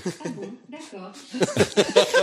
Bon, euh, parce que le Slack euh, permet d'av- de, se réunir un peu comme une famille. On est tout le temps là, plus Ouais. ou moins, dans la même pièce. Mais c'est vrai qu'il a le défaut Sauf de Mélissa, hein, qui est euh, toujours les, là, con- tant éloignée, les, mais- les conversations, ouais, les conversations sont un petit peu euh, comment dire quand il y a un sujet grave. Je trouve qu'il faut genre euh, sonner la cloche. Et moi, Oui. j'envoie un email. Quand il y a un problème, je dis bon les gars, euh, là euh, le camp 2, va falloir le faire. Hein, tu vois il y a, il y a Et- tellement d'analogies à faire en fait. Voilà. C'est exactement comme la chronique du coup de fil. Quand quelqu'un t'appelle, c'est important. Et là, du coup, quand quelqu'un t'envoie un mail ou un mail à Hall, c'est vraiment que c'est important. Quoi. Ouais. Et euh, aujourd'hui, il y a nécessité, de- par exemple, de- dans 404, quand il y a un truc grave, il faut le faire par mail parce que c'est un peu trop light, la déconne. Finalement, rien n'est grave dans notre Slack, tu vois. Ouais. Et euh, bon, c'est. c'est- En fait, c'est pas ça. Dans- Le problème de notre Slack, c'est que comme on est des cracos, on paye pas. Et du coup, en fait, euh, au bout d'un moment, tu, euh, ouais, au, au bout d'un moment, tu, euh, tu satures le- l'espace gratuit. Non, et mais du coup, le problème, c'est que c'est chelou, quoi. c'est compliqué de que on aime bien discuter. Et euh, dès que quelqu'un pose une question, il y, a un- il y a des débats sans fin, il y a des mecs qui lancent des vannes, tout ça. On refait Oui. 404 en, Moi, en écrit, ouais. et à un moment, il faut, faut, faut trancher, tu vois. Moi, j'aime beaucoup l'analogie de la colocation, en fait. Parce que du coup, moi, je, je m'amuse à, à faire des petites piques aux gens en disant, euh, mec, euh, excuse-moi, mais les couteaux dans la vaisselle, non, tu les mets pas comme ça, quoi. Genre, à chaque fois que tu poses des trucs un petit peu euh, cryptiques dans le, chat, géné- dans, dans le chat général, au lieu Ah, de les mettre dans ça, 404, je fais, Fibre, tu peux revenir dans le chat, s'il te plaît? Ouais, je, je te trouve, je trouve que t'as un petit côté modérateur de La forum à l'ancienne. euh, C'est la charte, charte c'est- euh. Mon côté coloc, ça, tu vois. C'est. Voilà, Vous savez qu'on a un vrai forum à modérer, hein, vous êtes au courant ou pas? Ah ouais, c'est vrai. JDC, JDR. Bon, on fera toute notre communication sur le forum de qualité. Allez, on attaque tout de suite le deuxième sujet, et c'est Sylvain qui s'y colle. Sujet numéro 2. Bye bye chèque et monnaie, nos mobiles sonnent le dernier tango du cash. Oh, double jeu de Oh là mots. là. Pas mal. Oh. Ah, pas mal. Ah, je sais que Daz, il a kiffé. Ah, Tango ouais, du cash. Tango et cash. Dernier tango, tango et cash. Bref. Eh ben, On pas. va reparler d'argent encore, Sylvain. Tout à fait. Moi, je sais pas ce que j'ai avec la thune en ce moment. De toute façon, c'est euh, voilà, c'est la deuxième chronique en peu de temps où on va parler pognon, flouze, pépette, grisby. Enfin, pas vraiment justement. En effet, ces magnifiques mots d'argot français sont synonymes d'argent en espèces. Et aujourd'hui, je vais plutôt vous parler d'argent dématérialisé. Mon histoire avec l'argent dématérialisé, elle commence en 2009. Je suis à le web, invité en tant qu'étudiant pour, Le un- web. pour un petit reportage sur le blog du CELSA. 2009, c'était il y a longtemps, on se rend pas compte. Est-ce que le Clément était déguisé en Angry Bird en 2009 Non, c'était 2011, ça. J'ai toutes les dates en tête. Je suis l'archive de le web. Euh, Jack Dorsey, le fondateur de Twitter, est sur scène pour parler de sa nouvelle start-up qui s'appelle Square. C'était la naissance de Square. Donc pour les plus jeunes d'entre vous, Square, c'était un petit cube en plastique qu'on branchait sur son iPhone euh, via la prise jack. Rest in peace. Donc c'est plus possible. C'est plus possible. Voilà. Et qui permettait de swiper sa CB en- pour réaliser un paiement, en fait, un paiement mobile. C'est le premier terminal de paiement mobile de l'histoire. J'ai retrouvé mes tweets Tu de veux dire l'époque. paiement, hein, de paiement, c'est ça que tu J'ai veux dit quoi, moi Tu dis paiement et ça m'énerve. Écoute, il est stéphanois. Moi, je dis euh, paiement parce que je l'écris euh, avec un Y. Comme... C'est pas la bonne orthographe. C'est comme Jacques Dorsey, tu vois. Ouais, ok. Sylvain Paley, Ok, paiement. Voilà. Donc paiement, excuse-moi, mobile de l'histoire. J'ai retrouvé mes tweets de l'époque au moment où Jack Dorsey fait la démo live de Square. Attention, il fait Bonaldi. Non, Gislain, faut pas lancer un truc. Je lis mes tweets. Euh, donc 9 décembre 2009, Jack Dorsey, donc c'est là moi qui parle dans, sur Twitter. Jack Dorsey fait la démo de son nouveau service de paiement par carte via l'iPhone. L'appli plante, quelqu'un crie Pay by cash. Bonne blague. C'était un gros bide à l'époque. Exactement. Jack Dorsey est habitué quand même. Au bide. Au bide, ouais, un petit peu. Depuis, de l'eau a coulé sous les ponts. Aujourd'hui, il existe euh, pléthore de start-up, banques en ligne, applications qui révolutionnent, ce, révolutionnent ce pan de l'économie qu'on appelle la fintech chez les initiés. Alors, il y a Heidzettel, il y a PayPal, il y a Lydia, les Français, N26. Il y a PayPal. PayPal, ouais. Ouais, PayPal. Genre, tu donnes de l'argent à Paul, quoi. Il faut, faut payer Paul maintenant. Revolut, Pumpkin, encore des Français, Swipe and Pay, Stripe, etc., etc. Toutes ces solutions, elles partagent le même objectif. D'abord faire le maximum de chiffre d'affaires, parce qu'il faut pas déconner, on va pas se cacher, et ensuite contribuer à une prophétie, que dis-je, un mythe, celui de la société sans cash, qu'on appelle la cashless society. Flashback 1978, France, journal de 20 heures. Maintenant, reparlons de l'ordinateur qui décidément est bien sorti de sa préhistoire et commence son entrée dans l'âge d'or. Au début, on s'en est méfié. En arrière-plan, t'as des grosses bobines de- des de bandes magnétiques. de bureau ou d'administration. Et puis on a fini par s'habituer à cette révolution. Ça ne nous étonne plus, en fait, de recevoir nos factures, nos feuilles de paie, nos relevés de compte, nos contraventions, et j'en passe et des meilleurs, établis par des machines. Et pourtant, il paraît que nous n'avons encore rien vu. Oh, mec. Récemment, le rapport de messieurs. Nora et Mink nous l'annonçait. Aujourd'hui, un symposium, comme on dit, organisé par la Fondation Bulle, se réunit au Palais des Congrès à Paris pour étudier tous les changements, tous les bouleversements même qui peuvent naître des progrès de l'informatique. Ordinateur domestique, machine à soigner ou à enseigner, machine à communiquer, les exemples ne manquent pas, de ces innovations qui pourraient changer notre vie. François de Closet nous présente une de ces possibilités de l'avenir, la monnaie électronique. Exemple d'innovation informatique, la carte mémoire. La mémoire, vous le voyez, c'est ce petit circuit intégré qui pourrait servir de monnaie électronique dans l'avenir. Pourquoi? Eh bien parce qu'au début du mois, euh, votre banque vous remettrait cette carte avec, par exemple, un Donc en crédit de- 78, on annonce aux 20h qu'un jour peut-être les Ah, Français. c'était pas le 404 de l'époque, là? C'était ça. Ils, ils étaient bons. Hein. En 78, les Français pourraient peut-être se passer des chèques et des espèces pour utiliser ces drôles de petites cartes à puce. J'en profite pour faire un big up à Roland Moreno, qui, Eh oui. est mort, Qui s'est 2000 fait niquer. mort en 2002, euh, qui a créé à l'époque une SARL qui s'appelait Innovatron. C'était avant les startups en EO, on mettait des, des troncs à la place plutôt. et c'est l'inventeur de la carte à puce, tout simplement. Merci euh, Roland. Donc euh, Innova, non Innovatron, je pense. Oui, c'était Ouais, français, ouais, monsieur. ouais. Ouais. Il faudra quand même attendre 10 ans, c'est-à-dire 1986, pour que les banques commercialisent les premières CB à puce, la fameuse carte bleue. Il y avait des cartes de paiement avant, mais la première carte à puce, c'est 86. c'est pas Paiement. Je, parle, je le pardonne. Ce qu'il faut retenir de ce petit historique, c'est que la première initiative d'argent des maths, elle vient de France. La France, pionnière de la télématique, fleuron de l'innovation, nec plus ultra de l'économie, invente l'argent dématérialisé. Et il faudra attendre 2001, il y a 15 ans. Attends, c'était pas une archive qu'on écoutait là? C'était moi, c'était une Oh là là. imitation Ah, est très fort, ça faisait longtemps que t'avais pas fait une imitation, Ah là Simon. là. Donc il y a 15 ans, en 2001, l'apogée de, de la carte à puce. hein. Pour la première fois, on enregistre plus de paiements par CB que par chèque. En 2001, c'est pas si loin que ça. C'est hein. pas si loin que C'est ça. même carrément euh, hier, quoi. Flash forward Il y a 2017. 17 ans. Aujourd'hui donc, la France fait partie du top 5 des pays du monde à faire le moins de transactions par cash en volume. En volume, c'est important. Parce qu'en nombre de transactions, on est encore à 55% à les faire en espèces. Donc c'est seulement effectivement sur les petites valeurs, vous vous en doutez, la baguette de pain, le paquet de clopes, le demi au comptoir. La faute bien entendu à ces enfoirés de commerçants, mais on va y revenir. le chèque, c'est un délire gravement culturel aussi chez nous. Il a fortement baissé euh, depuis euh, ces dernières années, mais il est toujours à 15% des transactions en France. Mais, mais où est-ce qu'on paye par chèque? C'est une exception française. Il faut savoir qu'à nous seuls, on fait 70% des chèques de l'Union européenne. Incroyable. Donc il y a Incroyable. vraiment qu'en France qu'on fait des chèques encore aujourd'hui, tu vois. Ça va pas bien la tête. Ah bon bon monsieur, je suis désolé, hein, le minimum de carte c'est 30 euros. Hein. Ah bah vous savez, en dessous la banque elle nous prélève trop. euh, bon, il y a un distributeur juste là. euh, vous prenez à droite en sortant, vous marchez un kilomètre et vous y êtes. Ah, sinon vous pouvez me faire un petit chèque, hein, 1,50€, ouais, en vous remerciant. Qui n'a jamais été victime de cette fils de puterie commerciale? Si jusqu'à maintenant j'étais plutôt compréhensible, je fermais les yeux. Désormais, je n'en ai plus rien à battre, je refuse quand c'est le cas.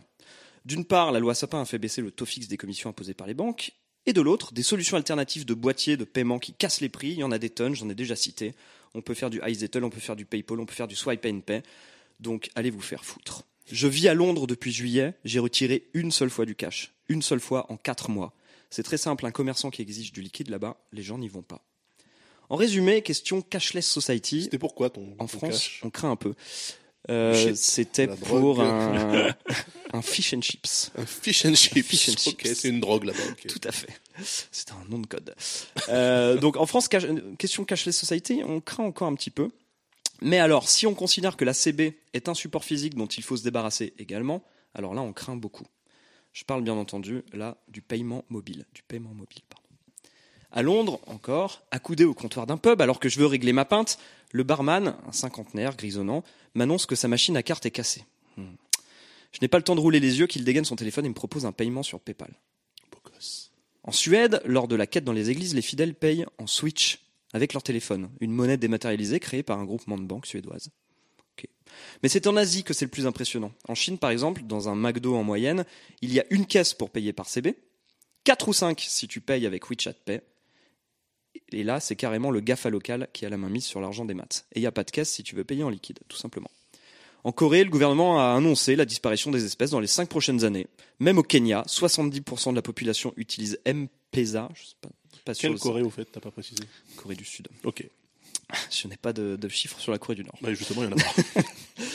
Au Kenya, 70% de la population utilise M-Pesa, le WeChat local, et en plus, ça, ça marche sur un 3310. Ce qui est drôle, c'est le Kenya. Ce qui est drôle, c'est que je l'attendais, t'es vraiment, un salopard. ce qui est drôle, non, mais c'est une vérité. Compliqué d'avoir un smartphone au Kenya. Ce qui est drôle, c'est que ce sont les pays les moins bancarisés, hein, c'est un terme qui existe, qui ont 10 ans d'avance sur nous. Ils ont carrément sauté une génération, ils ont sauté celle de l'ordinateur personnel, ils sont 100% mobiles, et le paiement par téléphone, c'est donc beaucoup plus naturel chez eux que chez nous. Alors, nous, pourquoi on rame si fort? Beaucoup d'études évoquent le manque de confiance et de sécurité dans le paiement NFC, par exemple. Ah, c'est bien français, ça. C'est très français. Mais à mon avis, c'est surtout une question d'équipement. On oublie trop vite que le smartphone de base, le smartphone Android de base, celui que tout le monde a, il freeze quand tu lances trois applis en même temps. Alors une puce NFC, laisse tomber. Pour ce qui est du QR code, hein, comme en Chine avec WeChat, moi je suis prêt à croire à son retour en grâce. Il a été remis au goût du jour par Snapchat, selon la même stratégie appliquée par Stringer Bell dans The Wire. Le produit ne se vend pas, change le nom du produit. Boum, le Snapcode. Je ne serais pas étonné de voir débarquer dans quelques années un Visa Code qu'il suffirait de flasher avec une appli euh, Visa très light pour être débité. Mais au final, une cashless society, est-ce que c'est si cool? Pour nous, quand je dis nous, c'est nous autour de la table, hein, des urbains connectés, euh, voilà, qui, qui, qui en ont marre de, de chercher leur monnaie dans leur portefeuille. Oui, c'est si cool.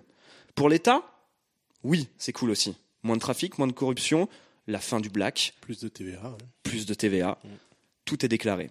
Pour les banques, oui. Vous n'imaginez pas le prix euh, que dépensent les banques chaque année pour trier des chèques, même si c'est plus ou moins automatique aujourd'hui. Ça coûte quand même encore une fortune, même à envoyer et à imprimer. Euh, mais pour ceux qui vivent en marge, ceux qui n'ont pas de compte en banque, ça existe. Ils sont euh, presque 10% aux États-Unis. Ceux qui n'ont pas d'adresse, qui n'ont pas de justificatif de domicile, bah pour eux c'est une catastrophe. À Londres, toujours, désolé hein, pour mes anecdotes d'expats, euh, les SDF londoniens, ils gagnent leur vie en euh, vendant des journaux. Ça s'appelle The Big Issue, c'est un journal qui vend de- deux fois plus cher que, que le prix que ça leur coûte euh, acheter. Et bien aujourd'hui, ils s'équipent de terminaux mobiles EasyToll, donc des petits terminaux euh, ACB. Et du coup, les gens dans la rue voient ces SDF qui vendent des journaux avec des terminaux mobiles et des smartphones, et ils se disent mais est-ce qu'il est vraiment SDF Bizarre. Hein C'est- on a- C'est affreux, genre trop moderne pour être pauvre. Trop moderne pour être pauvre. C'est aussi une catastrophe pour toute une partie de l'économie qu'on appelle celle du black. Les salaires non déclarés, qui sont une fils de puterie du point de vue de la société, mais dans la réalité, dans les campagnes, chez les précaires, chez certains artisans, chez les sans-papiers, c'est un moyen de sur- c'est un moyen de survivre dignement. Pas le nôtre. Alors nous, urbains, merci Fibre. Alors nous, urbains, connectés, bien établis, on est pour, c'est évident. Mais est-ce qu'on représente le futur? Est-ce que dans un contexte de peur de la surveillance, de contrôle omniscient, de Google Home, de grandes institutions qui nous surveillent et voient tout ce qu'on fait, est-ce qu'on est prêt à abandonner une composante de plus de notre liberté, au sens libertarien du terme? Est-ce qu'on peut aller off the grid si on n'a plus de cash? Alors bien sûr, dématérialisation, c'est pas forcément synonyme de traçabilité et de surveillance. J'en parlais dans ma chronique de juin. Mais le futur dans lequel nos monnaies virtuelles sont gérées par le blockchain et nos banques sont décentralisées semble pour l'instant assez loin. Il est plus probable que nos enfants payent un jour leurs implants oculaires en Ethereum que nous notre baguette de pain en Bitcoin, malheureusement. Notre futur proche, c'est 100% de nos transactions sans pièces. Chèque ni billet. Mais avec un compte en banque qui sait tout de nous. Alors, est-ce qu'au nom de l'UX, du frictionless, de la, praci- de la praticité, est-ce qu'on est prêt à faire une croix sur la bicrave, les marchés parallèles et les liasses sous le matelas de grand-mère? Ah, question posée par Fibre et question qui parle Alors, beaucoup à, à Daz parce que tu as vu, il a dit Bicrave, il savait que Daz allait tout de suite avoir les yeux qui Il pétillent. a aussi cité Tri- Stringer Bell. Je pense que Daz, là, il est hypnotisé. Alors, vous- de faire réagir. Vous blaguez, vous blaguez, mais euh, moi perso, ça fait euh, une éternité que je paye plus en liquide. hein. Moi, je. Ok, Moi, j'ai- toujours une carte bancaire sur moi et, euh, et comme je ne bois pas d'alcool, je vais jamais dans les rades. Et Ouais, comme je vais pas dans les rades, j'ai jamais besoin d'avoir du cash. Quand t'achètes du pain, J'achète pas de pain, mec. Je suis créole. J'achète un sac de 52 kilos de riz et voilà, c'est terminé. C'est intéressant parce que Moneo, Je sais pas si vous vous souvenez Oui. de Moneo. Bah, c'est ça un existe échec. encore, non euh, ter- ben non, c'est c'est- c'est- c'est mort. euh, C'est En jamais fait, décollé. Money en soi, Moneo en soi est mort, mais les cartes sans contact sont Oui, les le paiement, le paiement sans contact. euh, Moi, ce qui m'emmerde, par exemple, c'est euh, pour la France que tu citais dans, dans tes exemples, c'est la friction qu'il y a au niveau des banques qui clairement euh, veulent en être et veulent pas perdre le truc. Et typiquement, par exemple, euh, Apple Pay, ça Mm. fonctionne. Eh ben, je suis à la BNP, qui est normalement une grande banque. Ouais. Mais comme ils essaient de pousser leur propre truc de Pay libre, je sais pas quelle merde en NFC là, Ouais. eh ben du coup ils bloquent Apple Pay sur. Ouais, euh, pareil, ça marche pas chez moi. Attends, est-ce qu'on peut bizarre. évacuer une partie du débat? On est tous d'accord pour dire que les pièces, les billets, les chèques, ça, Oh, ça c'est fait chier. relou, c'est relou. Est-ce qu'on est d'accord pour dire chier, que d'un point de vue purement euh, UX, euh, machin, le smartphone devrait gérer ça et que ça devrait Mais- disparaître aussi? Évidemment, évidemment. Non, mais. Euh, c'est- Non, on est, on est tous d'accord, pas pour les pour les. Moi, je suis d'accord. pas, pas tout à fait. D'accord, fibre. Euh, je trouve que il y a comment dire? Un charme désuet. à Non, payer. non, non, non, non, non, Ça me non, ferait non. chier. Euh, Attendez, excusez-moi, j'essaie de formuler ça. faire de la Alors, corruption. En fait, euh, il y a un problème aujourd'hui dans, dans la- le fait de payer avec. PayPal, par exemple. c'est que ça, euh, ce n'est pas, ça n'exempte pas la, la fraude. Pour moi, enfin, il y a une façon d'utiliser PayPal qui est très simple, qui est, et qui est le même, même, la même chose que de payer au black, en fait. Parce que si tu as un compte PayPal non déclaré, ben, ton fish and chip, ça se trouve, tu, tu, tu l'as envoyé sur un PayPal euh, Mais suisse, tu vois. ton PayPal, il est qu'on lie un compte en banque. Ouais, il est obligatoirement lié à un compte en banque. Mais non, pas du tout. Il peut être, il peut être complètement. euh, Standalone. il peut, il peut être tout seul et tu peux acheter des choses sur Amazon avec ton PayPal. C'est quoi ton problème? Ah, Par contre, recharges, comptablement, ouais, il est comptablement, il est géré comme un compte en banque quand il est déclaré, mais il peut ne pas être déclaré. C'est-à-dire que PayPal, c'est un peu une demi-suisse. C'est-à-dire que t'es pas obligé de déclarer, mais enfin, t'es obligé de, le déclarer, mais mais personne peut le traquer En c'est fait, comme, c'est comme le PayPal PlayStation Network ou l'eShop Nintendo ou n'importe quel truc où tu peux cagnoter pour euh, payer des trucs après avec en fait. Ouais, enfin, je suppose que tu peux acheter Oui. des jeux vidéo sur ces sur ces plateformes. Oui, avec des- PayPal, tu peux tout acheter. Sur PayPal ou sur Steam, et, enfin toutes ces plateformes, effectivement, Tu peux- leur oui, propre. C'est euh, pas lié forcément à ton compte bancaire, mais euh, ouais, Oui. ok. Et donc ça, ça t'emmerde. Non, je dis pas ça, mais je dis que euh, dire que, euh, euh, enfin, pa- C'est parler la de la fin fraude black, pour passer ouais. du Hiring for your small business? If you're not looking for professionals on LinkedIn, you're looking in the wrong place. That's like looking for your car keys in a fish tank. LinkedIn helps you hire professionals you can't find anywhere else, even those who aren't actively searching for a new job but might be open to the perfect role. In a given month, over 70% of LinkedIn users don't even visit other leading job sites. So start looking in the right place. With LinkedIn, you can hire professionals like a professional. Post your free job on linkedin.com/people slash people today. de des coupures. Et en plus, voilà, par exemple, en Inde, si vous voulez, pour limiter la corruption, ils ont une idée, je trouve absolument extraordinaire. Ils ont enlevé les grosses coupures. C'est-à-dire qu'il y a peu, qu'il y a que des billets de 1 euro qui, circulent. Donc, quand tu veux donner 100 000 euros à un mec, t'es obligé d'avoir euh, 10 sacs de sport avec toi. Mais Donc, c'est pas C'est possible. le cas dans l'Union Européenne, le billet de 500 euros a disparu et pareil aux États-Unis. D'accord, mais on peut avoir quand même 100 euros, c'est des grosses coupures, enfin, ou 200 euros, tu vois. Tandis que là, PayPal, tu peux faire un virement très très important. tu, tu sais qu'en Inde, ils payent maintenant les, euh, les fonctionnaires. Avant, ils étaient payés en espèces. Maintenant, ils les payent en, en argent dématérialisé via une, une appli du gouvernement. Et du coup, tous les fonctionnaires de police, ils ont vu leur salaire augmenter de 10%. Parce qu'en fait, les fonctionnaires véreux ne prélevaient plus dans leur paye. Ça, c'est un, truc de fou quand même. Mais c'est pour ça que tu vois, tu parlais des, euh, des pays en voie de développement et je pense que c'est précisément pour ça, parce que les pays en voie de développement, c'est vraiment l'enculade à tous les coins de rue au niveau du cash, que c'est les premiers euh, à adopter ce genre de Mais technologie. est-ce que les petits malins vont pas justement trouver euh, une crypto-monnaie, un, un compte bancaire parallèle, des choses pour justement créer, créer euh, des, une circulation au black, même si c'est dé- c'est dématérialisé Est-ce que le black, c'est forcément Bah. lié à un truc matérialisé? Moi, il y a quelque chose que j'ai pas compris, c'est pourquoi les taxis parisiens, ils nous font le coup de la, la CB cassée. Les Ah taxis ouais, ouais. parisiens, ils sont Ouais. obligatoires d'avoir la Bon, bon, déjà, déjà qu'ils sont peu aimables et qu'on les déteste, mais en plus, Dis maman, c'était quoi les taxis non mais non mais ils existent. Et aujourd'hui, quand vous prenez un taxi qui est sommé, qui est obligé normalement par la loi d'avoir un, un, un, un- Oui. un terminal Bon, ouais, CB, là- là- souvent il va vous dire il est cassé. Je ne comprends pas pourquoi. Là, là, c'est plus une chronique sur, sur l'argent. C'est pour chronique sur l'FDP TVA. de, de- Oui, c'est pour, c'est être payé au black. Pour pas déclarer, bien sûr. C'est pour être payé au black, bien sûr, Bah oui. évidemment. Évidemment. Revenons, revenons à l'histoire de Oui. l'argent. Vraiment l'histoire de l'argent. Euh, un autre point intéressant de, Sylvain, c'est en Chine, donc, qui est un des plus gros pays, c'est qui est le pays qui est en train de, se débarrasser du cash de la manière la plus euh, impressionnante ces, derniers mois. ils passent tous par WeChat. On revient aussi à une autre thématique, à une autre chronique euh, qui avait été faite par Sylvain, je pense, sur les chatbots et sur le fait que les messageries allaient un peu tout gérer. Et aujourd'hui, les gens s'envoient, reçoivent de l'argent, passent par leur compte, etc. Tout via messagerie.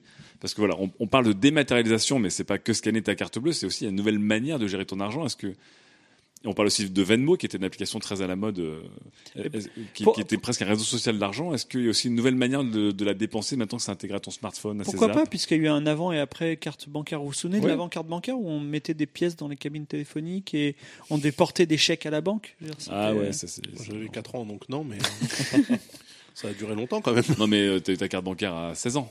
Oui, oui, oui, non, mais en fait, je, je pensais pas que c'était euh, aussi récent, entre guillemets, parce que c'est 86. C'est très très récent. ouais. Oui, Je encore pas longtemps, c'est- j'ai dû aller- je me suis fait payer pour un freelance, et j'étais payé en chèque. Hein.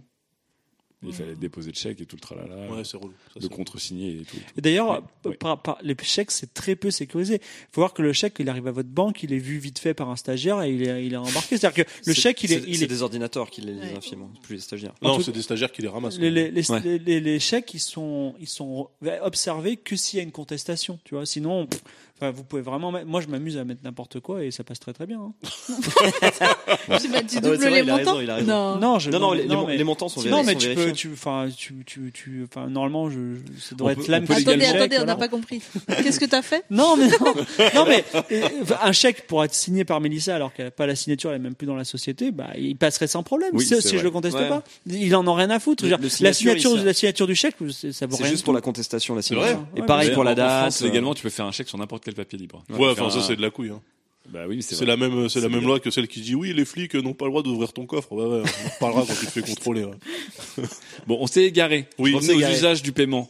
Une autre manière de payer aussi. Oui, alors très intéressant en Chine puisque euh, c'est tellement adopté cette technique de WeChat Pay là où tu soit tu t'envoies des euh, de la thune via l'appli, soit tu flashes des QR codes dans les magasins. Ouais. Donc par exemple, tu vas dans ton dans ton épicerie, t'achètes euh, ton ton ton petit ta petite bouteille de jus de fruits et euh, plutôt que sortir ta CB ou même faire un paiement NFC, le commerçant va t'imprimer sur un sur un ticket de caisse un QR code que Ouais. tu vas prendre en photo et ça va te débiter ton argent. papier dans l'histoire, quoi. Bonjour Ouais, la bah planète. Mais oui, c'est c'est un petit peu, un- il y a un côté euh, nouvelle technologie, mais euh, À mais l'ancienne. mais à l'ancienne quoi. Il y a un côté jugade comme on dit. Mais le fait de s'envoyer de l'argent comme ça par, par mail, par SMS, par chat, euh, c'est un peu la fiesta. C'est un peu les virements, quoi. Enfin, juste Oui. euh, sur des plateformes qui sont moins relous que nos banques respectives. C'est vrai. 48 Mais heures le, le, le virement était une opération pénible, et c'est pour ça qu'on passait par le cash. Et du coup, le virement tel qu'on le connaît va être l'opération Bah, de moi, ça, base. moi, ça a complètement changé ma, ma vie au niveau de, des trajets euh, longs de Paris que tu fais en Eurostar. Ouais. Les prix de, de l'Eurostar, c'est quelque chose d'indécent. C'est Ouais. une violence sans nom. Donc, il y a un marché euh, noir de la revente de billets Ouais. qui est très importante sur Facebook. Et du coup, t'as quelqu'un en face de toi qui va te vendre un billet qui, qui va t'envoyer en PDF par mail. T'as très peu de confiance en lui, lui a très peu confiance en toi. Donc si tu lui dis ah mec je t'ai fait un virement mais il va arriver que dans 48 heures, surveille ton compte machin, c'est la merde. Donc du coup on utilise toute une flopée d'applications, TransferWise, euh, Lydia, Pumpkin, euh, Revolut qui sont des nouvelles banques en ligne pour que ce soit plus instantané euh, et qu'il y ait des Alors preuves que en fait. euh, quand je t'ai vendu ma carte mère, tu m'as bien payé par virement bancaire, bâtard. Ouais parce que je savais pas que t'étais un petit peu au fait des nouvelles technologies de la fintech, excuse-moi. Moi, mon gars, moi j'ai toujours dit, suis adapté j'ai toujours dit que le jour où j'étais SDF clochard, si jamais j'arrive pas à être contrôleur RATP ou flic, eh ben, eh ben, je m'équipe d'un, d'un terminal pour faire du PayPal euh, pour pouvoir niquer les gens qui me disent ah, j'ai pas de monnaie. Tu vois Ah, putain c'est Euh, bon. Évidemment, évidemment. Je- je voudrais juste- Là, ce serait le SDF tellement le plus agressif du monde. Faudrait tenter, franchement, tu fais une chronique Désolé, j'ai pas de 404 billet. Gonzo. Oh, j'ai un lecteur de carte. J'ai un iPhone 10, tu m'échapperas pas. C'est Fibre. Comment dire la, la façon dont les gens acceptent le dématérialisé, c'est un peu un, un mini détecteur à con, je trouve. Et le très tôt, McDo a accepté le paiement par carte bancaire à des, des taux très très faibles. On pouvait acheter un burger à 1 euro et le payer avec une carte bancaire. Et je trouvais ça fantastique parce qu'avant ils disaient ah un montant minimum de 12 euros tout ça. Mais Et- Au McDo, jamais. Et, à- c'est fou parce que le montant minimum, encore une fois, dans quelques années, on dirait mais comment Voilà. un truc comme ça pouvait exister? Et, et aujourd'hui, il existe encore, il est, il est bien chiant. Et à l'inverse, aujourd'hui, les gens qui te font chier et avec le mon- montant minimum ou à te dire ah bah non il n'y a pas de il y a pas de paiement par carte bancaire ce qui est inimaginable mais ça existe encore aussi aujourd'hui en France et ben ça c'est on va dire c'est c'est plutôt des mauvaises expériences. Donc en gros je pense qu'on va vers un monde qui va se dématérialiser. Je passe vraiment pour un con à Londres, moi, quand j'arrive et je prends un truc à un euro et puis je leur fais, ah, je suis désolé, j'ai pas d'espèce, j'ai que ma carte, tout. Ils me font, quoi C'est pas, pas de problème. Enfin, pourquoi, pourquoi tu t'excuses C'est dommage parce que euh, la pièce de une livre, je l'aime beaucoup. Ouais, elle est bien. Eh ben ouais, mais elle va disparaître. Elle est bien lourde, Quelle mais elle est bien. Je l'aime bien. Et euh, il y a un, truc- un débat intéressant sur les SDF. Pour finir, Sylvain. comme, comme avec C'est l'exemple pas de. intéressant sur les SDF. Mérite-t-il d'avoir un logement? Je sais pas.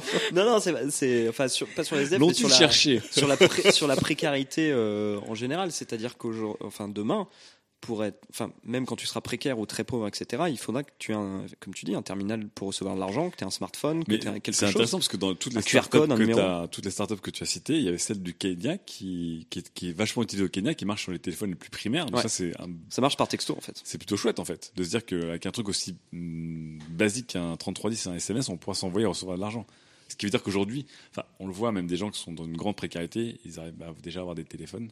C'est parce que ça devient quasiment un, Ouais. Bah, un, c'est- un objet de premier de, de, de première nécessité. survie quoi, ouais, Ouais. carrément. Carrément. Donc ils pourront en tout cas. Et le, euh, le Kenya est, est beaucoup plus civilisé que la- l'allusion sur les Nokia euh, pouvait euh, Oui, l'entendre oui. Mais pas, il y a plein d'endroits euh, en Afrique où euh, la seule façon de recharger un téléphone, c'est par le solaire. Ouais. Et donc, on a quand même cette technologie complètement folle, c'est-à-dire qu'on a des téléphones anciens avec le solaire qui font des transactions financières. Je trouve ça tellement cyberpunk.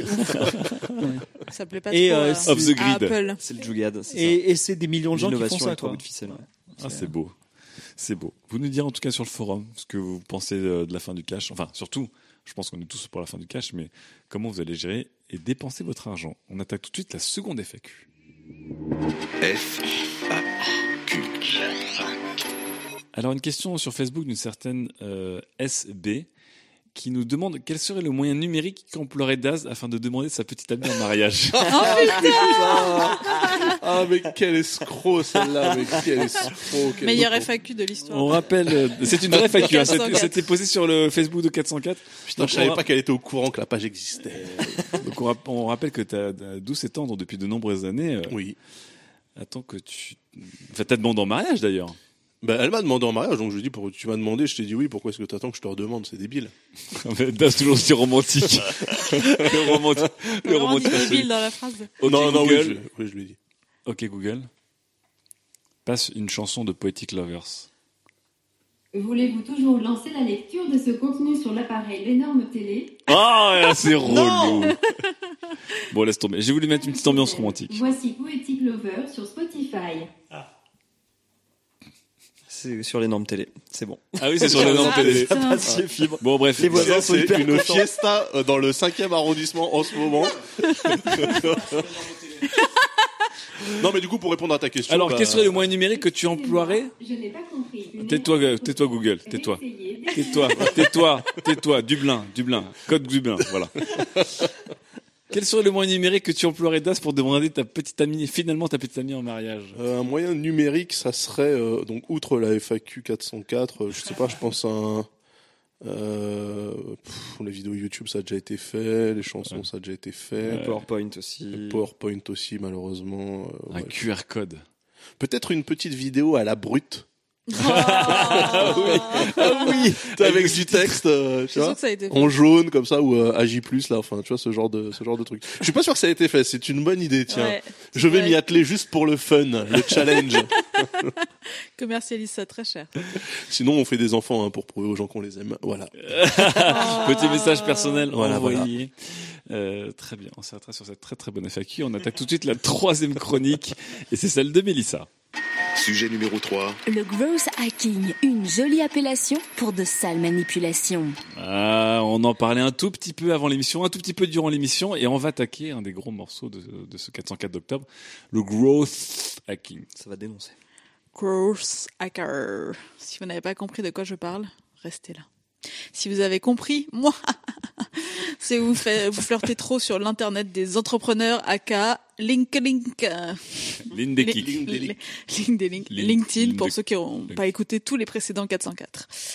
J'ai découvert ce mot il y a deux mois, à un déjeuner avec un gross hacker, un mec adorable qui allait me raconter comment toucher une audience toujours plus grande. Je me dis, mais génial mec J'avais les yeux qui brillaient, trois ans et demi que j'essaie de faire doubler l'audience de 7.fr. J'ai un peu réussi, pas trop. La page Wikipédia en français de Growth Hacking me dit que nous pourrions parler de piratage de croissance. Mais bon, on parle tous anglais ici, au grand désespoir de Daz. Je trouve alors la définition proposée par le site La Fabrique du Net, ça commence comme ça. Le growth hacking intrigue. Le gross hacking passionne et dérange en même temps. Plus précisément, le gross hacking est un ensemble de techniques ou plutôt un état d'esprit, une méthodologie dont l'objectif est la croissance rapide par tous les moyens d'un service ou d'un produit. Par tous les moyens. voilà ce qui nous intéresse Par aujourd'hui. tous les moyens. Car grâce à Sylvain, j'ai pu entrer sur le Facebook group du Gross Hacking France. Que s'y passe-t-il? Quel est l'état d'esprit? Allais-je me trouver le moyen de doubler le trafic de Slate du jour au lendemain? Résoudrais-je les problèmes liés à la mesure de l'audience des podcasts? Mes attentes étaient grandes. Les premiers messages que j'ai lus sont Hello les gros hackers, j'ai lancé un petit tool pour récupérer les numéros de téléphone des annonces Le Bon Coin. Pour l'instant, je ne communique pas trop dessus, mais si vous mettez que vous venez du, gros, du groupe Gros Hacking France, je passerai votre demande en priorité. Smiley J'espère que ça vous plaira. Point d'exclamation. Commentaire. Ce qui est génial, là, c'est que le mec fait de l'acquisition grâce Ouais. à un outil d'acquisition. Ah c'est oui. vraiment, c'est très très. Commentaire euh, en dessous. Stylé ce truc à utiliser avec modération, et si ça marche, c'est cool. c'est cool. Alors, tu sais des vrais trucs, hein, quand même. Hein. C'est vraiment des trucs que j'ai trouvés. hein. Euh, notre internaute bien intentionné récupère des numéros publiés pour une raison, vendre un grille-pain, une PlayStation, un sextoy, je ne sais. Et voilà qu'il se retrouve dans la liste de Michel le bien intentionné, qui va utiliser pour faire bien autre chose.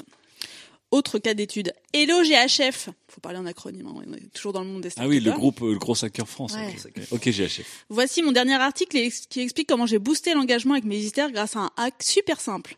Ça renvoie là à un post médium en anglais d'un certain Nicolas Leroux, euh, donc euh, qui est créateur d'un service Leroux. euh, qui voilà, qui s'appelle Botletter, un service de newsletter via Facebook. Donc là, je fais un peu de pub, nous donnant une euh, ligne de code pour que chaque utilisateur croit que son service est créé dans le pays où cette personne réside. Quelle enculade. Donc le mec ment totalement sur où il se trouve dans le but, attention, encore de l'anglais, engage with users. Quand Chez il a- Militaire, quand on dit engage with target, c'est pour l'éclater. Hein. En fait, il raconte sa petite expérience. Alors quand il a créé Botletter, il voulait qu'il y ait marqué euh, Made with Love in France. Le problème, c'est que comme c'est un nomade, ah, c'est digital je vous nomade. passe, Bien euh, je- sûr, je vous bien passe sûr. le petit digital nomade. Il s'est dit, what if every user sees his home country displayed in the footer? Là là là. Et si chaque utilisateur voyait le nom de son pays? Donc là, le mec, il fait un post médium hyper beau et toujours les mêmes commentaires que sous celui de Michel le bien intentionné plus haut. Des commentaires ravis qu'on puisse mentir aux internautes pour qu'ils préfèrent notre service. Made with love in Kosovo. C'est ça. Made in love with in North Korea. Ah non, on voit pas. Euh, mais attention, parce que lorsque son métier est pas tout à fait légal légal, il faut quand même se rassurer. Donc je trouve dans la littérature sur le gros hacking que tout gros hacker travaille consciemment ou inconsciemment, mais plus souvent consciemment, à partir d'un schéma que l'on peut résumer à partir de la matrice A. Vraiment, c'est AA. C'est vraiment l'acronyme Ouais. Consciemment ou inconsciemment, j'ai un peu envie de crier A. Et quelle est cette matrice Alors plus sérieusement, cette matrice, donc AARRR, est un acronyme, toujours un acronyme, pour acquisition, activation, rétention, referral, revenu. Il s'agit C'est seulement... la devise des comptes de concentration. Ah, c'est affreux. Je crois que t'es tué plutôt en roboture, moi. Alors, Acquisition. euh, Les 4X, mais dans la vraie vie. quoi. No- Normalement, le revenu est avant le référol. hein. Je pense que. Alors, selon ce que j'ai lu, c'est euh, un tunnel de conversion, on appelle ça, ni plus fait. ni moins. Mais là encore, je suis gross hacker, donc je remarquette ce que je fais pour que ça ait l'air plus fou. C'est tout l'objet de mon métier. Autre post médium, j'arrive au cœur Je de sais ce toujours pas qui ce que c'est qu'un tunnel de conversion, perso. C'est ça, c'est l'acquisition, rétention, euh, conversion. Tu euh, gardes les référent. gens. les différentes étapes de l'utilisateur. sur Et après, tu les fais cracher. C'est ça. Par ailleurs, donc là je vous cite un autre post médium, par ailleurs la plupart de ces nouveaux entrepreneurs sont issus du monde du développement informatique où prévaut l'état d'esprit de hacker, entre parenthèses, hacker mindset. Euh, Oh sur- du coup je me demande sur les, pistes, les fiches de poste de gros hackers des grosses boîtes, est-ce qu'on lit avoir l'esprit hacker dans les qualifications demandées? Je vous en parlerai parce que j'en ai, je suis allée voir du coup les, les fiches de poste. En fait, tous ces gens qui se disent on va faire du monde une better place, parce que vraiment ils se disent ça, les gros hackers que je lis citent des grands exemples de services qu'on connaît tous aujourd'hui qui jouent au plus, au plus malin. Case study numéro 1, Airbnb. Pardon, je parle en case study comme les gros hackers du coup. Au lancement, en fait, Airbnb, ça marchait pas du tout. Ouais. Mais vraiment pas. Et donc, les mecs qui se sont dit, qu'est-ce qu'on va faire? Le site qui marche bien, c'est Craigslist. Donc, on va permettre à tous les gens qui sont sur Airbnb de poster automatiquement la petite annonce et sur Airbnb et sur Craigslist. Comme ça, tu doubles tes chances. Mmh. Les mecs, ils ont juste hacké Craigslist, quoi. Et ils se sont fait. dit, c'est super, ça marche, machin.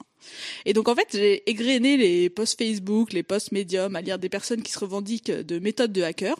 Quand je tape gros hacker sur LinkedIn, 4358 profils, donc il y a quand même beaucoup de gens qui s'intéressent à ce métier.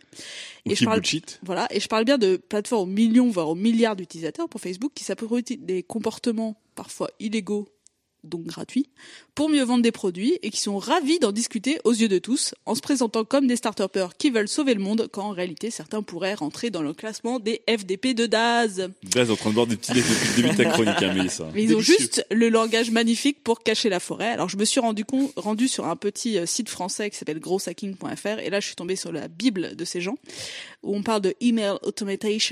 Mais Je sais même plus parler anglais. Email generation, email verification, email testing, data enrichment, scrapping web automation. Je vous en passe. Feedback loop et The Bee. C'est beau, ça brille, c'est très organisé, c'est un format discours, ça ne vous rappelle rien. Euh, Au moins, le- ils ont du goût. leur forum est vraiment shiny. euh, Daz serait très très très impressionné. Ou pas du tout, bande de FDP, dirait-il, avec sa verve du 9-4 qu'on lui connaît.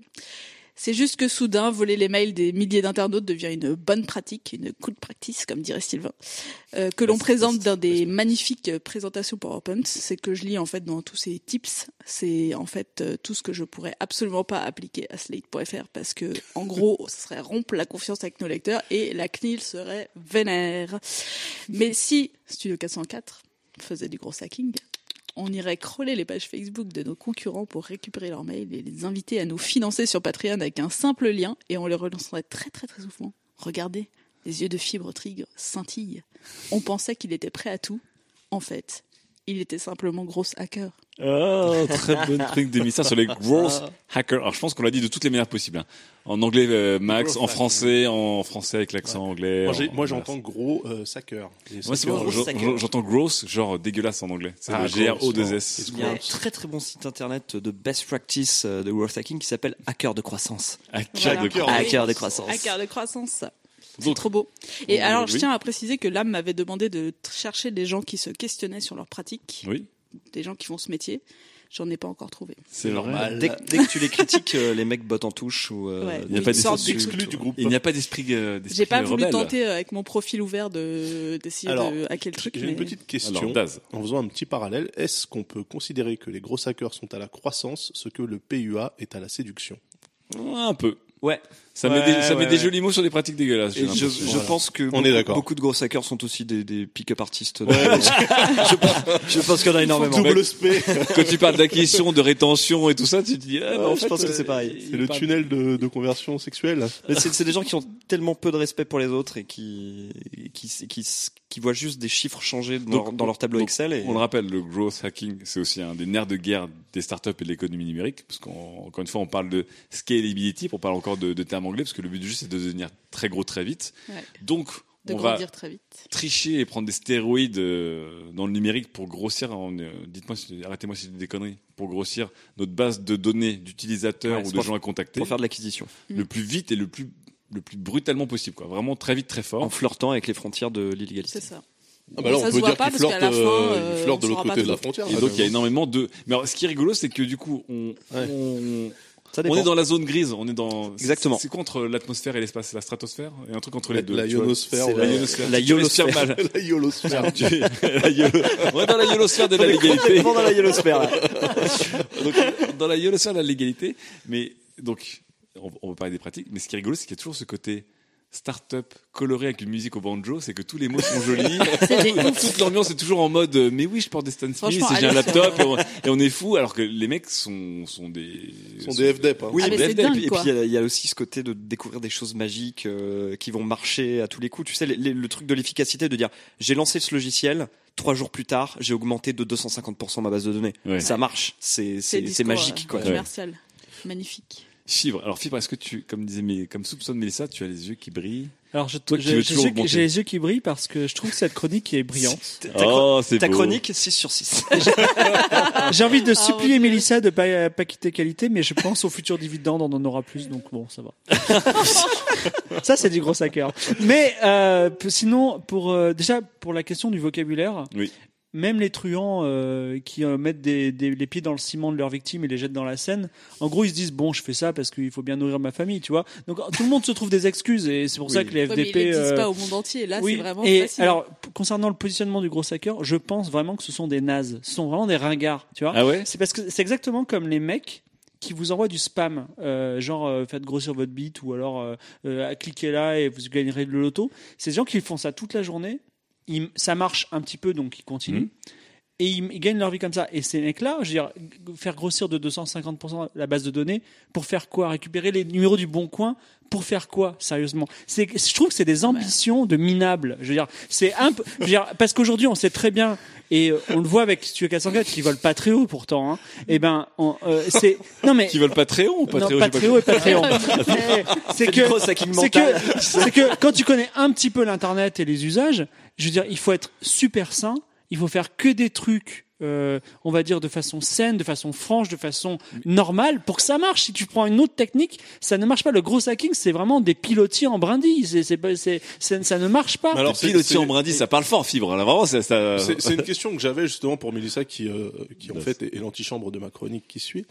Euh, est-ce que est-ce qu'on peut est-ce qu'on peut réussir dans le web en tant que euh, jeune pousse sans recourir à ces, Oui, à ces vrai. fils de pute Puisque C'est ça la question. Puisqu'on a l'impression que le mot clé c'est toujours, euh, comme on dit, euh, grosse, euh, scalability, euh, traction. Enfin, Puis il y a- il y, a le côté court terme aussi, Ouais. c'est-à-dire d'aller très vite, très fort. Ouais. Mais je crois qu'après, il peut y avoir Est-ce des qu'on peut réussir grosses... sans le faire? Je pense qu'il peut y avoir des gros hackers propres. Mais c'est pas possible. Bah, Parce comme- que le hacking par définition, Non, ça- si je pense Tu peux peut- acheter on des bases de données. T'as des white hats et des black hats. Voilà, c'est ce que j'ai dit. On peut mettre la, la même grille d'analyse que sur les hackers. T'as le black hat, t'as le white hat, t'as les crackers. Mais t'as le les white, le white hat, c'est jamais pour grandir lui-même qui, qui travaille, c'est pour justement euh, combler les failles de sécurité. Je Donc là, suis- ça voudrait dire que si tu le faisais proprement, je ça serait suis, pour je pas suis grandir. sûr que tu as parmi le, le- la population du web et parmi les auditeurs de qualité des gens qui se considèrent comme des gros hackers, mais des gros hackers euh, chevaliers blancs, quoi, sains, qui font les choses dans les règles, euh, qui font pas les choses de manière intrusive, mais qui découvrent des petites techniques, des petites subtilités, des petits hacks, des petits détournements de choses qui existent pour, euh, pour Moi, ramener ça, ça me fait, c'est un, truc qui me fait délirer en fait, parce que je me rends compte que des mecs qui payent des écoles à 8000 balles l'année euh, découvrent la bicrave, qui est complètement ah, gratos au coin de la j'ai rue une depuis technique toujours. de gros hacker, je peux vous la dire? Ah, t'en as eu, toi? Ouais. Bizarrement. Euh, sur un de mes projets, j'ai j'ai créé un bot euh, qui marche sur un Raspberry Pi et qui contacte les gens. ouais. C'est vrai, sur Twitter. Comme Voilà. quoi Et en plus, Ah oui. je dois vous dire c'est le même, euh, c'est le même handle Twitter que le compte dont je veux faire la pub, à part que j'ai transformé le L du vrai compte en I majuscule. Oh, putain. ça, c'est un truc de gros hacker. Donc c'est The Beautiful E, the, the Beautiful Wake, Beautiful Payment. Non, Beautiful E, décrit bien la, quel est le processus du, du growth hacker, c'est de se, de se dire j'ai découvert une technique qui à la main fonctionne pas mal. Ouais. Si je Ouais, l'automatise, je le fais à grande échelle C'est à la grande et échelle. je gagne du temps. C'est là où Le- on parle le de mass- gros hacking, quoi. Le mass follow sur Twitter, Oui. mass Ouais. follow, mass unfollow, c'est du gros hacking. Ben justement, j'allais, j'allais euh, en venir à ça, puisque Mélissa parle de growth hacker pour des entreprises, mais ça nous fait penser, il y a énormément d'analogies avec évidemment notre sujet chéri qui sont les réseaux sociaux, Ouais. notre manière d'être populaire ou pas sur les réseaux sociaux, et vous en parlez dans vos différentes chroniques, que ce soit sur Twitter, sur Instagram, etc., à travers des bots, euh, des best practices, il y a des manières d'augmenter artificiellement euh, sa popularité et donc son score, en fait. Euh, Bah, suivant des moyens qui ne sont pas forcément illégaux mais qui sont cracra. Ça m'a Euh, ça m'a rappelé euh, la chronique des ados de Sylvain, Ouais. qui disait les ados, ils réussissent très bien sur Twitter parce qu'ils ont aucune race. Et vraiment, je me suis dit, c'est des futurs gros hackers, c'est fou. Hein.